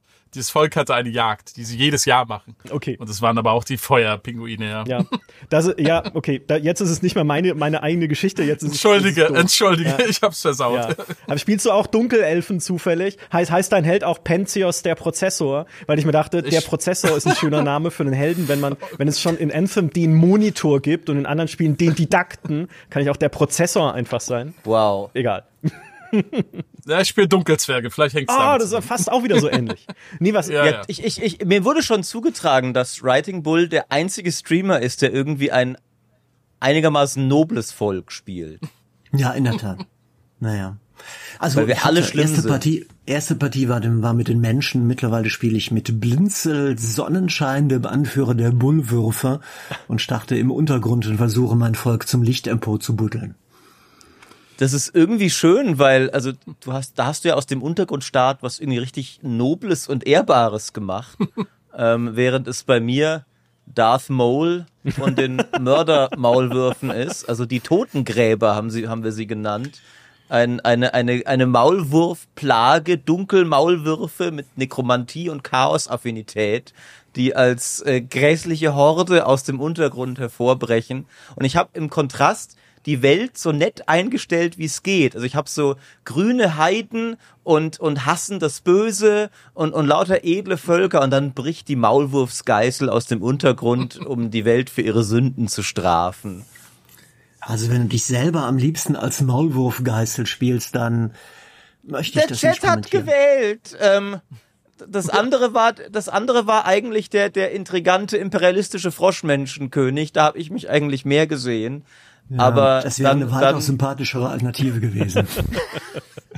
Aber es gibt wirklich tolle kleine Geschichten. Ich hatte da gerade gestern, ähm, habe ich irgendwie so eine kleine Quest gehabt und am Ende, hat, wenn man es geschafft hat, kam so Nachtmar, so ein brennendes Pferd. Ähm, also ein Fohlen, ein kleines Fohlen, was einen so anbipperte und äh, man, man sollte es irgendwie, man sollte es hüten und sowas alles. Also es war sehr berührend geschrieben. Und da konnte man als eine Option machen, das Fohlen schlachten und aus dem Leder einen Umhang machen, der einen teleportieren kann. Das fand ich schon sehr geil. Das ist aber tatsächlich, ne, es gibt ja dieses Gesinnungssystem, ne? Du kannst ja auch gut und böse sein. Ja. Das mag ich sehr gerne. Es gab mal eine Mod, ich, ich, mir ist leider der Name entfallen, für Civilization 4, die das auch hatte, die auch so ähnlich waren, auch dieses Gesinnungssystem hatte, je nachdem, welche Entscheidungen man getroffen hat. Ganz fantastisch. Und was ich an Age of Wonders 4 sehr mag, ist, dass es mich einfach erinnert an einen der für mich größten Klassiker der Globalstrategie, an Master of Magic. Damals von Anfang der 90er von Microprose, das ja auch schon die beiden Ebenen hatte, ne? Hatte Age of Wonders auch schon immer, war ja auch von Anfang an inspiriert davon natürlich. Aber da gab es Ja, genau. auch schon den Untergrund, wo ich meine Dunkelelfen gespielt habe, um dann in die idyllische Oberwelt wie eine Geißel, also auch da, Maurice, ne, da war das damals schon so, hinaufzubrechen und äh, dort die Magierkriege zu schlagen dann, plus diese Kombinationen von Zauberbüchern. Bin ich jetzt ein bisschen Chaosmagie, ein bisschen Todesmagie, aber auch ein bisschen Naturmagie, um da noch irgendwie Naturwesen beschwören zu können. Welches Volk spiele ich? Die Echsenwesen, die dann so äh, schwimmende Riesenschildkröten äh, rekrutieren können, um ihre Truppen übers Meer zu transportieren und so weiter. Ich habe das geliebt damals und Age of Wonders 4 hat no, also mir fehlt da noch ein bisschen mehr Vielfalt vielleicht bei den Völkern, das kann ja noch ausgebaut werden. Da werden ja dann, äh, wird der ein oder andere DLC ja garantiert noch kommen. Schon Und deswegen- angekündigt, es wird, Die ersten vier DLCs sind angekündigt. Es gibt einen Season Pass und es gibt sogar schon Angaben, in welchem Kalendervierteljahr welcher DLC rauskommt und was er im Detail enthält. Clever. Clever. Paradox hatte einen Plan auf jeden Fall, als sie die Triumph Studios übernommen haben 2017. Ich bin trotzdem, also um das jetzt, um noch ein, ein bisschen Galle nochmal äh, dann in das Lob zu Age of Wonders äh, zu kippen, ich, was ich nie mochte und was ich immer noch nicht so richtig mag, ist einfach ihr, ihr Grafikstil. Weil für mich sieht es immer noch. Es ist auch schwierig, glaube ich, bei Fantasy. Für mich sieht es immer noch ein bisschen zu generisch aus. Aber das geht mir mit vielen Fantasy-Strategiespielen so. Also auch bei Endless Legend, das hatte natürlich ein bisschen diese Science-Fiction-Elemente, weil es ja eigentlich ein Sci-Fi-Universum ist, wo aber man Fantasy-Planeten besiedelt mit Leuten, die auch teilweise aus dem Weltraum kommen und so. Äh, das hatte dann auch wieder diese Sci-Fi-Elemente, auch im Interface und so. Aber trotzdem, auch da fand ich den Stil irgendwie generisch, ich weiß auch nicht, aber vielleicht liegt das an mir und ähm, ich tue ganz vielen Entwicklern Unrecht damit. Also ich, ich würde behaupten, dieses Spiel konkret muss sogar einen generischen Fantasy-Stil verfolgen. Ähm, Gerade weil es dir diesen Baukasten gibt und es will ja, dass jeder Spieler damit rangeht und seine Fantasie darin wiederfindet. Und hm. dann müssen halt die Zwerge weil da viele Leute werden rangehen, ich will klassische Zwerge spielen. Dann muss es halt auch klassische Zwerge geben. Hm. Und dann können die Zwerge nicht sein, nee, wir haben ja was voll Das kannst du ja selber machen. Du kannst ja dann selber sagen, ich nehme die Zwerge mit irgendeiner Kultur, die sie sonst gar nie haben. Aber ich glaube, es muss diese Defaults, die müssen da alle drin sein. Gerade wenn du ein Spiel hast, das sagst, du kannst jede Fantasy-Kultur ever bauen, ähm, dann, dann können die nicht schon anfangen mit, und wir haben dabei einen komplett eigenen Stil, den es noch nie zuvor, also das kann, das kann finde ich, kein, gut, was ist ein originelles Fantasy? Es gibt gar nicht so viele, ne? Es kann kein, ja. Kann kein Warcraft oder Warhammer sein, finde ich. Das, das hat schon zu viel Präpersönlichkeit. Die Persönlichkeit bringst du selber mit, indem du lustige Sachen reinkombinierst. Und ich mag den Stil tatsächlich sehr gerne. Ich finde den irgendwie elegant und schön und gerade so, dass man merkt, die Entwickler haben natürlich nicht Budget, sage ich mal, für endlos Polygone, aber sie holen was Schönes draus raus. Ja, und ich finde, also zum Beispiel ein ganz wichtiges Feature finde ich, dass du den Anführer, den du dir aufwendig gestalten kannst, äh, dass der dann wirklich auf der Karte richtig zu sehen ist, also mit allen Details und darum marschiert. Also das finde ich, und nicht nur auf der Karte, sondern auch in den Events taucht er auf, so im Hintergrund. Also das finde ich super motivierend. Ich, also ich bin mit der Grafik auch komplett zufrieden, muss ich sagen.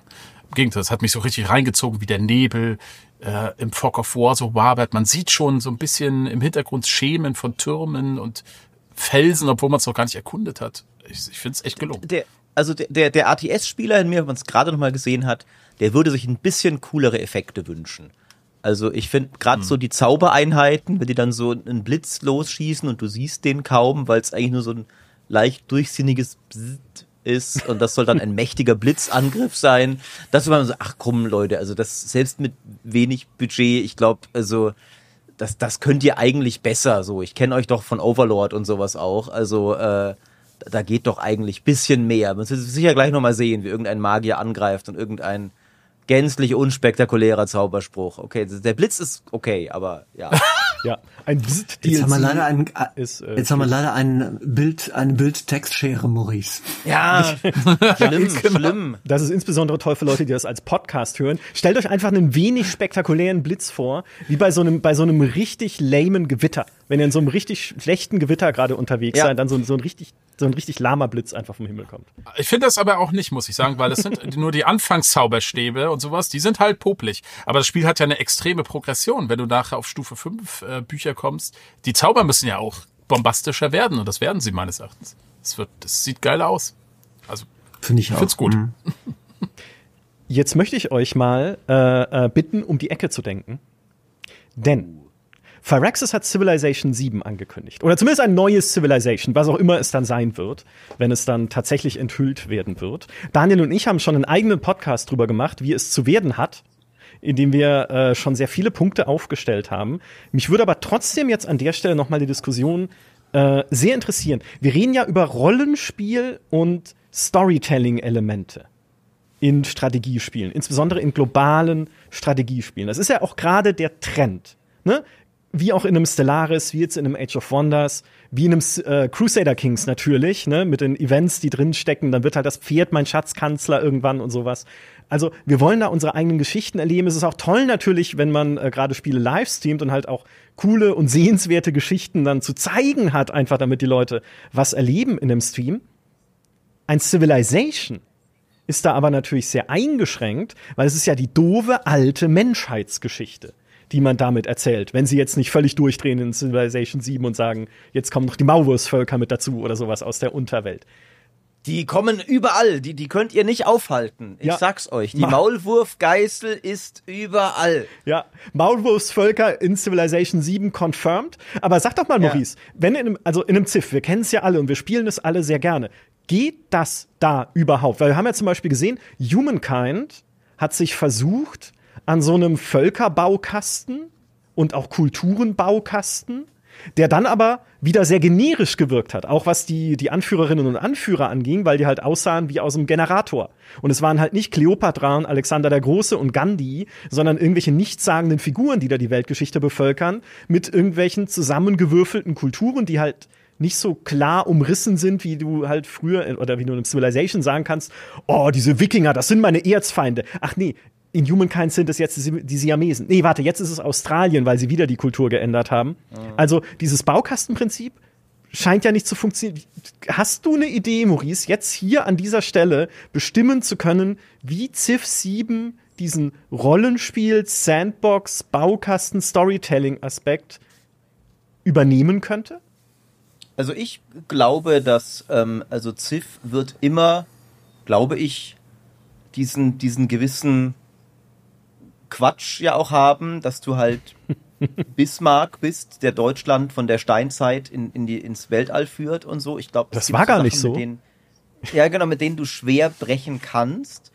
Wenn man es aber akzeptiert, dass das Quatsch ist und dass es eh immer Quatsch sein wird, äh, was ganz spontan hatte ich jetzt den Gedanken, dass man ähm, vielleicht auch irgendwie die, die, die großen Persönlichkeiten so abwandelt, dass du dir in jedem Zeitalter vielleicht noch eine, ein Ratsmitglied dazu holst, was dann auch ein Charakter ist, der dann dauerhaft Boni bringt und es kommt jede Epoche einer dazu. Und dann wählst du halt irgendwie in der Antike, ich weiß nicht, willst du Sun Tzu oder Julius Caesar oder sonst was, Caesar wird ein Anführer sein, aber ihr wisst, was ich meine, äh, und, und baust dir dann so ein Kabinett an Begleitern auf. Das ist ja im Ansatz schon drin, auch mit diesen, äh, mit den Gouverneuren und so, die halt aber gar keine Persönlichkeit ja im Spiel haben. Aber dass man irgendwie doch irgend, also irgendeine Form von Volksprogression durch die Zeitalter fände ich tatsächlich cool bei Civ, weil das ist immer mein Pet-Peeve gewesen bei Civ, dass du halt viele Zivilisationen haben so, in einer Epoche war die halt historisch relevant, deswegen hat sie da eine Spezialeinheit. Wenn du als Azteke aus der Antike raus bist, ist dein Jaguar-Krieger weg und dann hast, oder Adlerkrieger, was auch immer, dann hast du nie wieder eine Spezialeinheit. Ähm, deswegen irgendwas, was du durch die Völker mit, äh, durch die Zeitalter mitbaust, fände ich cool. Es sollte halt nicht sein, dass die Azteken dann zu den Franzosen werden. Ich öffne den Ring. Glaubt ihr, glaubt ihr, äh, also ich meine, ist natürlich auch legitim zu sagen, braucht es Civilization überhaupt? Diese Art von Sandboxigkeit und Freiheit? Also ich finde ganz entschieden nein. Ich will das nicht. Ich will, ich will das haben in anderen Spielen, da finde ich das auch cool, da macht das Spaß. Aber die gibt es ja schon. Warum muss Civilization auf irgendeine, irgendeine Modewelle mitnehmen und jetzt so werden wie andere Spiele auch? Also ich, ich finde die, die, die Erfolgsformel von Civilization über all die Jahrzehnte, über all die Spieleteile hinweg funktioniert gut. Die wird behutsam modernisiert und jetzt zu sagen, hey, in einem anderen Spiel gefällt uns etwas, das gibt's jetzt auch ganz oft, das ist eine neue Mode, dann wollen wir das da auch noch haben. Das führt doch zu einer, nur einer Verarmung der, der Angebote für, für uns Spieler. Dann beginnen Spiele sich zu gleichen. Das, bringt mir, ich möchte Vielfalt haben. Ich möchte nicht ein Spiel haben, das bei jeder Mode mitmacht. Da würde ich WB recht geben. Allerdings braucht Civ 7 schon irgendwas Neues. Klar, werden sie auch machen. Und ich muss sagen, ich, vielleicht werden wir da vielleicht mal darüber konkret sprechen. Ich brauche nicht unbedingt dieses Storytelling und Events und sowas. Aber ich bin ein bisschen enttäuscht gewesen, als ich gehört habe, dass ähm, Ed Beach nochmal jetzt den nächsten Teil machen wird. Weil bisher ist für mich ein Erfolgskonzept der Civ-Reihe, dass jedes Civ einen anderen Entwickler gehabt hat, der eine andere Vision umgesetzt hat und dadurch eine super Mischung aus sag ich mal, altbewährten, modernisierten und neuen in einen neuen Civ-Teil reingebracht hat. Das, die haben ja selbst, ich glaube, die haben sogar intern die Formel, ein Drittel Altes muss bleiben, ein Drittel muss verbessert werden und ein Drittel quasi muss neu rein. Das ist, glaube ich, immer so das Grundprinzip. Und ähm, sie haben immer gesagt, äh, jeder Entwickler hat immer nur ein Civ in sich. und deswegen habe ich so ein bisschen meine Zweifel, äh, das wie das wie das werden wird. Und äh, ich will es auch ganz, ganz konkret nochmal machen. Also ich finde, Civ 6 war insofern also war ein würdiges eigenes Civ, weil es echt eine relevante Neuentwicklung ging im, im Verbindung im Vergleich zu Civ 5 war. Für mich persönlich zum Beispiel hat das nicht so super gezündet. Ich bin eher der Civ 5 äh, Liebhaber gewesen, weil Ed Beach so ein bisschen aus der Brettspielecke kommt. Er war hat vorher glaube ich auch Brettspiel entwickelt und die Mechaniken in Civ 6 sind für mich so so sehr stark so Puzzle und Brettspielmechaniken. Ist vielleicht jetzt schwer zu verstehen, ich will es verdeutlichen. Ähm, also ich stelle das mal gegenüber Strategiespiele, die eher so ein bisschen Simulationscharakter haben, wo man versucht, möglichst durch Spielmechaniken eine Authentizität einer, einer Welt darzustellen. Oder halt so, äh, ja, äh, Spielmechaniken, die, die anders funktionieren. Also ein Beispiel, warum ist eine Forschung an Bergen oder am Gebirge äh, in Distrikten, warum ist das jetzt effektiver? Hat eigentlich keinen naturalistischen Grund, ist eine alberne Idee. In sich ist das aber alles sehr stimmig und man kann da wunderbar die Distrikte puzzeln und das ist ein großer, interessanter Bestandteil des Spiels, der mir persönlich aber als Teil von Civ gar nicht so gut gefallen hat. Mhm. Oder zum Beispiel, dass es diese Anführeragenten gibt, zum Beispiel, was weiß ich, dass der Wikinger-Typ alle mag, die irgendwie auch Seefahrt machen oder andersrum. Oder dass irgendjemand jemand mag, der Mauern baut oder so. Und dann baut man Mauern, um mit dem gute Meinung zu haben, aber man baut nicht Mauern, weil man sich schützen will. Also das, das meine ich so mit äh, Brettspielmechaniken, um das mal deutlich mhm. zu machen. Und das ist absolut legitim. Ich sage nicht, dass es schlecht ist. Es macht auch, glaube ich, in vielen Spielen sehr, sehr viel Spaß. Aber es ist halt eine bestimmte Art, ein Strategiespiel zu machen. Und ich hätte mir echt gewünscht, dass halt mit Civ 7 halt jetzt jemand anders wieder die Chance hat, das Spiel weiterzuentwickeln. Und ob At Beach das halt kann, nochmal einen ganz anderen Ansatz reinzubringen oder halt das so weiterzuentwickeln, da habe ich ein bisschen meine Befürchtung. Das finde ich schade. Mhm. Ja, ich, ich weiß, was du meinst, tatsächlich. Ich finde es auch schwer in Worte zu fassen bei Civ 6, dass es so eine gewisse, einen gewissen Hauch von Uneingängigkeit auch hat und Abstraktion. Äh, Brettspielartig, finde ich, beschreibt es ganz gut, dass manche Mechaniken einfach irgendwie so auch bisschen gekünstelt irgendwie wirken. Die ergeben ein tolles Spiel, mhm. ähm, aber ich fände es auch interessant, also tatsächlich, was du sagst, nochmal, dass wenn das nächste Ziff wieder ein bisschen, also ein bisschen mehr in diese Richtung einer glaubwürdigen Welt gehen würde, fände ich es cool. Übrigens auch optisch. Ich würde mir sehr wünschen, dass sie weggehen von diesem Comic-Stil, aber das wird, glaube ich, nicht passieren. Ähm, aber bin ich, bin ich sehr bei dir, ja. Ja. Ich bin mittlerweile übrigens bei Strategiespielen ein Freund von leichten Comic-Grafik, also von leichten Comic-Touch geworden, einfach weil die viel besser lesbar sind. Auch bei Edge of Wonders 4 hatten wir eben drüber geredet. Ihr habt über die, die Grafik gesprochen. Ich fand die auch etwas comicartig und dadurch einfach sehr gut lesbar. Und das genügt mir finde find ich im Zweifelsfalle besser. Ich hatte zuletzt eben ein Early Access Spiel gespielt, Empires of the Undergrowth. Da spielt man ein Ameisenvolk auf einem super, super fotorealistischen Untergrund, wo man dann mit Ameisen über den Strand läuft und über Blätter und andere Kä und Käfer begegnen einem und andere Geschöpfe. Ich konnte die nie erkennen. Ich habe immer nach dem Lebensbalken Ausschau gehalten. Es war einfach, es war zu echt, es war nichts abstrahiert, es war keine Comic-Grafik, ich war hilflos. Mein armes Ameisenvolk wurde massakriert und ich habe mich geschämt. Also ich, hab, ich hätte da gar nichts gegen, gegen einzuwenden. Was ich mir sehr wünschen würde bei Civilization 7 wäre, ich hätte so gerne wieder eine Weltraumgeschichte. Dass man nicht nur so abstrakt eine Rakete zündet und dann irgendwann aufsteigt zum Mond, zum Mars, zu fremden Galaxien, irgendwas Star Trek-mäßiges halt erlebt, sondern dass man das auch wirklich erlebt und nicht nur irgendwo startet und eine Rakete fliegt weg. Da hat man so eine kleine Grafik und da kann man dann beeinflussen und gucken, wie viel Lichtjahre in wie viel Runden, in wie viel Runden zurückgelegt werden. Und ich würde da gerne nochmal eine, ein Abenteuer dahinter erleben. Eine extra Welt nach der Welt. Ich hätte gern ein Late Game. Das ist eine Sache, da haben wir schon viel drüber gesprochen in allen möglichen Zusammenhängen hier bei irgendwelchen Game, GameStar Talks oder bei irgendwelchen Livestreams. Ganz viele VX-Strategiespiele, also die Strategiespiele, wo man auf Zufallskarten im Fog of War aus klein groß macht, leiden an einem langweiligen Late Game.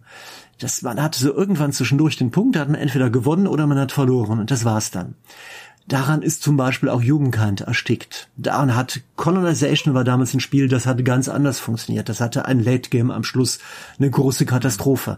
Da, das ist ja ein bisschen auch in dem, im, im Genpool von Civilization dadurch auch mit drin enthalten. Und das würde ich mir gerne wünschen. Fürs Late Game von Civ 7, dass man dann nochmal eine andere Welt betritt und nochmal neue Arten von Herausforderungen begegnet. Dann kommen die anderen vielleicht hinter einem hinterher, auch dabei, siegelt da drauf, so ein bisschen, ähm, kennt, kennt man ja auch so Alpha Centauri mäßig, das muss ja nicht ein komplettes neues Spiel sein, aber dass man eine Weile noch erlebt in einer neuen Challenge, in einer neuen Welt und nochmal neue Abenteuer am Schluss hat, so dass man auch sagt, es lohnt sich weiter zu spielen und nicht mittendrin sich die Frage zu stellen, hey, spiele ich jetzt weiter, weil ich einen Siegesbildschirm sehen will, obwohl ich mich eigentlich schon total langweile dabei, oder höre ich jetzt auf und fange ich eine neue Partie an? Diese Entscheidung, die, der, vor der will ich nicht mehr stehen müssen. Ja, äh, quasi wie die Unterwelt und Oberwelt damals in Master of Magic. Ne, auch nochmal, also ich finde ich finde das einen sehr schönen Gedanken. Ich weiß nicht, ob es unbedingt der Weltraum sein müsste, aber das ist nochmal eine Art von, gerade auch was Stellaris gemacht hat mit den Endgame-Krisen, das ist nochmal eine neue Art von Herausforderung und eine neue, eine Umkrempelung des Spiels nochmal gibt am Ende. Das fände ich fantastisch. Kennt jemand noch die KI-Pyramide aus Civilization Call to Power? Call to Power war ja damals das Civilization, das Activision gemacht hat, als die die Civ-Lizenz hatten, weil sie eine Weile nicht bei Firaxis war. Da mussten die Alpha Centauri machen. Übrigens ein fantastisches globales Strategiespiel mit tollen, tollen Ideen, die da drin waren. Aber dann hat Activision eben Call to Power gemacht und da konnte man am Ende die KI-Pyramide bauen, die all deine Städte produktiver macht mit künstlicher Intelligenz. Aber sie hatte jede Runde eine Chance zu rebellieren und dann ist halt die Hälfte deines Reiches einfach quasi von ChatGPT übernommen worden und äh, du musstest das äh, dir wieder zurückerkämpfen. Und muss jetzt nicht eins zu eins dasselbe sein in Civ 7, ne? aber dass du halt noch mal so eine so eine schöne Krise hast am Ende, wo du noch mal äh, richtig herausgefordert wirst und noch mal bestehen musst. Das ist für mich eigentlich, ne, nicht dieses Snowballing, das ist für mich eigentlich seit Stellaris äh, äh fast schon ein bisschen Pflicht geworden für ein globales Strategiespiel. Nicht so, nicht so, ich fand es so schön, wie du es gerade gesagt hast, WB, nicht, nicht dem Ende entgegengähnen, sondern ja, das stimmt, ein das Höhepunkt nochmal, der gesetzt wird. Ich, ich finde, ich finde, das ist, das ist auch wirklich, selbst bei Spielen, die es machen, ist es so, also zum Beispiel Total War hat das ja jetzt auch bei Immortal Empires, dass es diese Endkrisen dann teilweise gibt, äh, dass die schwarze Pyramide sich erhebt und so. Und da hatte ich auch so eine Kampagne, wo ich dachte, okay, aber irgendwie ist selbst das, da sind jetzt ganz viele Armeen gespawnt. Ich kann da jetzt noch hinrennen, aber ich also es ist auch wieder nur Fleißarbeit. Es ist, äh, ich bin ja nicht besiegbar quasi. Ähm, es ist, ist aber auch, glaube ich, wirklich eine der schwierigsten Sachen in dieser Art von Strategiespiel, weil daran beißen sich ja wirklich sehr viele Spiele von sehr guten Entwicklern seit langer Zeit die Zähne aus. Mhm. Bei Old World, um das auch nochmal ins Spiel zu bringen, das ist nämlich ein Spiel, was es übrigens sehr gut hinbekommen hat, diese Ziff-Artigkeit mit Events und ähm, Storytelling zu verbinden. Mhm. Da ist es tatsächlich so, wenn man am Ende davor steht, den Sieg vielleicht zu erringen, so, also vor dieser letzten zehnten Ambition oder so, ähm, dann verbünden sich quasi in der Regel alle Nachbar-KIs. Da gibt's so eine Mechanik und dann hat man am Ende nochmal einen richtig harten Krieg äh, zu erleben. Das ist eigentlich ganz gut gelöst finde ich. Also, aber das ist natürlich jetzt auch ein bisschen Spielmechanik, ne? Das ist eigentlich nicht in der Welt äh, logisch verankert, dass es diesen Krieg gibt, sondern das ist einfach nur, es gibt eine Siegbedingung, der Spieler erreicht sie, jetzt muss noch mal was passieren. Ja.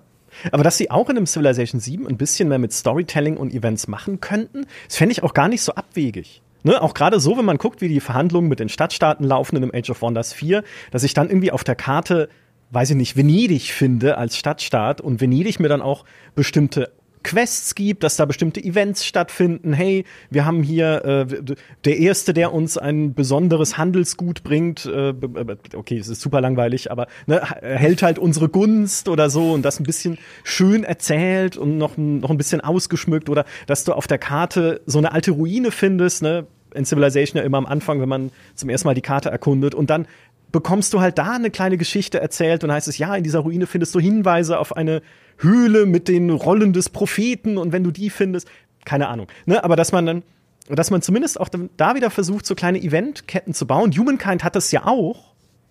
Nicht mhm. so viele und auch nicht viele davon wirklich spannend im Sinne von, hey, das sind, also so wie bei den Crusader Kings, ne, das sind Geschichten, die ich weitererzählen muss. Oh mein Gott, das Pferd war ein Schatzkanzler. Aber es ging zumindest mehr in die Richtung. Und vielleicht ist es ja auch eine Richtung, in die Phyrexis äh, mehr denken könnte bei einem Civ 7. Also ich, ich, ich gehe aber tatsächlich davon aus, dass sich da die WB-Schule des Denkens durchsetzen wird, glaube ich. Ähm, und äh, mit, mit gutem Grund vielleicht auch, weil der Mann von uns hier äh, äh, so viel Ahnung hat von Civ wie wir alle anderen zusammen. Aber ich, ich sehe es tatsächlich schon. Es gibt Dinge, die ich mir so irgendwie wünschen würde, wie es sich verändert. Ähm, aber es hat ja seinen Grund, dass Civilization die, das Erfolgsmodell einer Serie ist, die es ist. Und ich würde mich tatsächlich auch sehr wundern, wenn sie da zu grundlegend dran rütteln würden. Ich gehe tatsächlich auch davon aus, dass Civ 7 wieder eher das sein wird, was vorherige Teile wieder sein werden und vielleicht sogar weniger, wie Steinwallen sagt, ne, weil wieder der gleiche Designer, eine etwas andere Interpretation eines doch sehr etablierten, sehr erfolgreichen, sehr beliebten Grundgedankens ähm, bin gerne bereit, quasi mich vom Gegenteil überraschen zu lassen auch. Also ich bin sehr neugierig auf Civ 7, aber ich würde tatsächlich eher davon ausgehen, dass es, ähm, dass es eher sowas wird, dass man so, man nimmt sich so ein paar Sachen wie, guckt mal, wir haben die Städte, Städte entdeckt oder sowas, aber nicht so, wir machen jetzt ein Personality-getriebenes Storytelling-Strategiespiel daraus.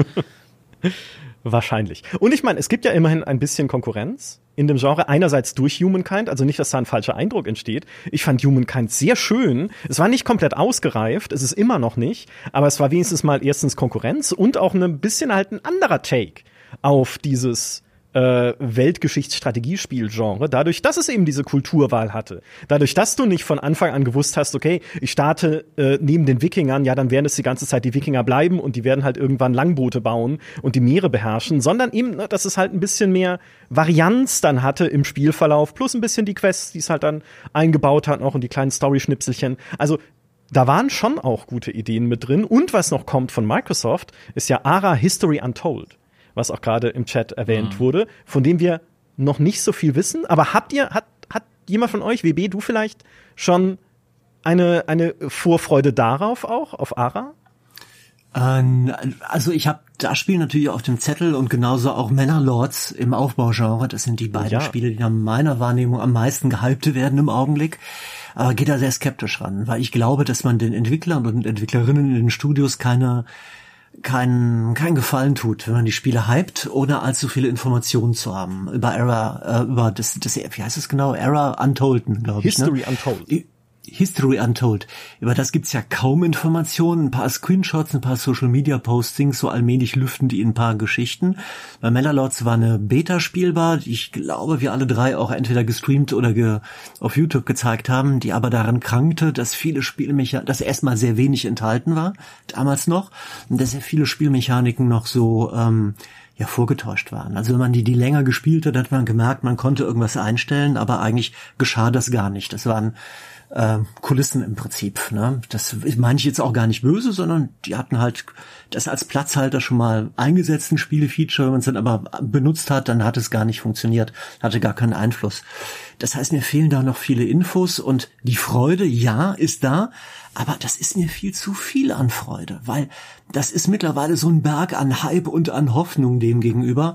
Mir geht's generell bei der Betrachtung von Strategiespielen in allen Medien, bei euch, bei anderen Spielermagazinen, bei uns Content Creators, in den Überschriften von Twitch-Streams, in den Überschriften von Spielermagazinen, in den Sprüchen, die wir Medienmacher absondern auf Social Media, auf Social Media. Viel zu viel Hypes und viel zu viel Daumen runter Aktionen, viel zu viel frühe, energisch, emotional vorgetragene Meinung, obwohl man gar nicht so viele Fakten hat. Und damit macht man, das Internet ist randvoll mit Emotionen, die geschürt werden. Mit Freude, mit Hass, mit allem Möglichen. Die Grenze ist dann ganz dünne. Und ähm, man kann, man tut, glaube ich, solchen Spieleentwicklern keine Freude, wenn man vorab in, in die Runde reinkräht. Das wird ganz toll, was ihr macht, was ihr machen müsst, auf jeden Fall. Das, wird, das muss großartig werden. Damit macht man denen keinen Gefallen. Jetzt, damit ich glaube trotzdem, dass Jagged Alliance Spiel des Jahres wird. Ha, sehr gut. Und, und damit, aber jetzt die Frage muss ich noch stellen, damit nimmst du ihr ein bisschen die Freude, WB, aber ich muss sie an Maurice noch stellen. Ist Manor das überhypteste Strategiespiel des Jahres? Nö, geil. Warum ist es geil? In wenigen Worten? Wir sind fast am Ende. Manor ist, ist äh, Next-Gen-Aufbau. Weißt du, während das ganze Genre seit, seit Jahren rumkrebst mit, lass mal nochmal äh, viereckige Straßen und viereckige Städte auf Schachbrettmuster bauen, ist Mannerlords ah. ist ein, du machst ein Gemälde. Du schwingst dein, dein, deine Straßen durch dein Dorf wie einen Pinsel und dann malst du die Gebäude dran und du hast eine Freude daran, wie sich dein Dorf den, den Hang herabstreckt. Das ist einfach die, die pure Freude am Aufbauen, habe ich lange nicht mehr so gespürt wie bei Mannerlords. Äh, obwohl witzigerweise man wirklich noch viel sehen muss, wie die ganzen, weil ich glaube, wo man tatsächlich, wo ich wiederum bei WB bin, nicht overhypen, so alles, was später kommen soll, kennen wir noch nicht. Ne? So mehrere Gebiete und riesige Städte, die vernetzt sind und dann hm. Total War-artiges Militär, was übrigens auch der Entwickler, glaube ich, so nie gesagt hat, was Leute gerne aufgreifen. Aber einfach so, ich hatte lange nicht mehr so viel Spaß, einfach ein schönes kleines Dörfchen zu bauen wie in Mannerlords. Und das reicht doch auch manchmal dann schon. Also ich bin da, da bin ich ein Mann simpler Freuden. Würde das klar. auf Dauer reichen? Für die x-te Partie, für den fünften Stream? Einfach nur immer dasselbe Dorf oder das immer gleiche Dorf bauen? Vielleicht nicht. Hängt jetzt auch sehr davon ab, wie, wie teuer das Ding wird oder so. Aber ich meine, das wird jetzt erstmal ein Ein-Mann-Indie-Spiel im Early Access. Wenn er jetzt 70 Euro dafür will, muss man nochmal drüber reden natürlich, was dann zum Launch drin ist. Aber sonst, äh, man muss ja auch nicht alles immer ewig spielen. Also, also, also das Projekt ja, ist es, es, es werden ja Dinge kommen, also so ist ja nicht. Die Frage ist nur quasi, was ist schon zum Launch drin und wie viel kommt. Und ich stelle diese Fragen übrigens, das sind halb Fake-Fragen, weil ich bin ja in der Alpha. Ich weiß auf manche dieser Dinge die Antwort, aber ich darf sie nicht sagen. Ähm, deswegen, äh, ich gehe halt von dieser Demo aus, die natürlich tatsächlich noch recht weit weg war von dem Spiel, das Ne, du hast diese 20 anderen Gebiete gesehen auf der Karte, aber du konntest nicht hin. Äh, und ich würde schon irgendwann erwarten, das ist dann alles super tief und komplex und ich kann jede Stadt anders spezialisieren und so weiter und so fort, wenn ich das dann, wie WB sagt, noch in zehn Jahren im Stream spielen will. Ähm, aber erstmal war einfach diese, also diese Demo fast, fast Spiel des Jahres für mich letztes Jahr. Also ich war so, ich war so begeistert, ähm, dass ich wirklich da, also ich freue mich sehr auf das Spiel. Jetzt haut der Erzdiakon zum Abschluss nochmal den Hammer raus. Ähm, ich glaube, das war ein bisschen ein schiefes Bild, aber ist mir egal. Wir sind am Ende dieses Talks angekommen und es bleibt festzuhalten, wir leben in goldenen Zeiten für Strategiespielerinnen und Strategiespieler, weil einfach so viel noch kommt. Ne? Es kommt Mannerlords. Es gibt so viele Spiele noch, über die wir noch gar nicht gesprochen haben. Pioneers of Pagonia wird kommen, das neue Spiel von Volker Wertig, dem Siedlerfinder, der bei Ubisoft ja nicht ganz das Siedler machen durfte, was er vielleicht hätte gerne machen wollen. Homeworld 3 haben wir schon erwähnt. Paradox wird sicherlich auch neue Strategiespiele machen. Vielleicht ein Stellaris 2, vielleicht ein Europa Universalis 5. Sie werden Victoria 3 weiterentwickeln. Auch da werden wir sehen, was noch alles passiert. Und, und, und. City Skyline 2 kommt dann auch noch. Das werde ich dann auch wieder 1500 Stunden spielen. Wie den ersten Teil schon. Ein wahnsinnig aufregendes Genre und ein sehr, sehr toller Talk mit euch dreien. Ich sage vielen Dank an euch und vielen Dank natürlich an alle, die uns diesmal zugeschaut oder zugehört haben. Mehr von Maurice bekommt ihr natürlich bei Twitch TV Maurice Weber. Mehr von Steinballen gibt's ebenfalls auf Twitch und auf YouTube. Und Writing Bull findet ihr auch auf Twitch und auf YouTube. Und mich findet ihr hier einerseits im GameStar Podcast beziehungsweise auf GameStar Talk. Und wenn ihr mich und Geraldine aber mal wirklich so richtig physisch live sehen wollt, dann könnt ihr das auch dieses Jahr, nämlich auf dem Geekfest in München. Das findet statt Ende Juli und am 28. und 29. Juli sind wir mit dem GameStar Podcast dort jeweils eine Stunde lang live auf der Bühne mit äh, kontroversen Diskussionen wahrscheinlich. Also da kann man uns mal richtig live erleben, nicht durch einen Bildschirm, sondern vor Publikum. Außerdem gibt es am 29. Juli noch ein Konzert von unserem Kollegen Jules, aka Hardshot. Mehr Infos zum Programm und Tickets findet ihr unter geek-festival.de, das Geek Festival in München mit dem GameStar Podcast. In diesem Sinne, macht's gut, bis dahin und tschüss.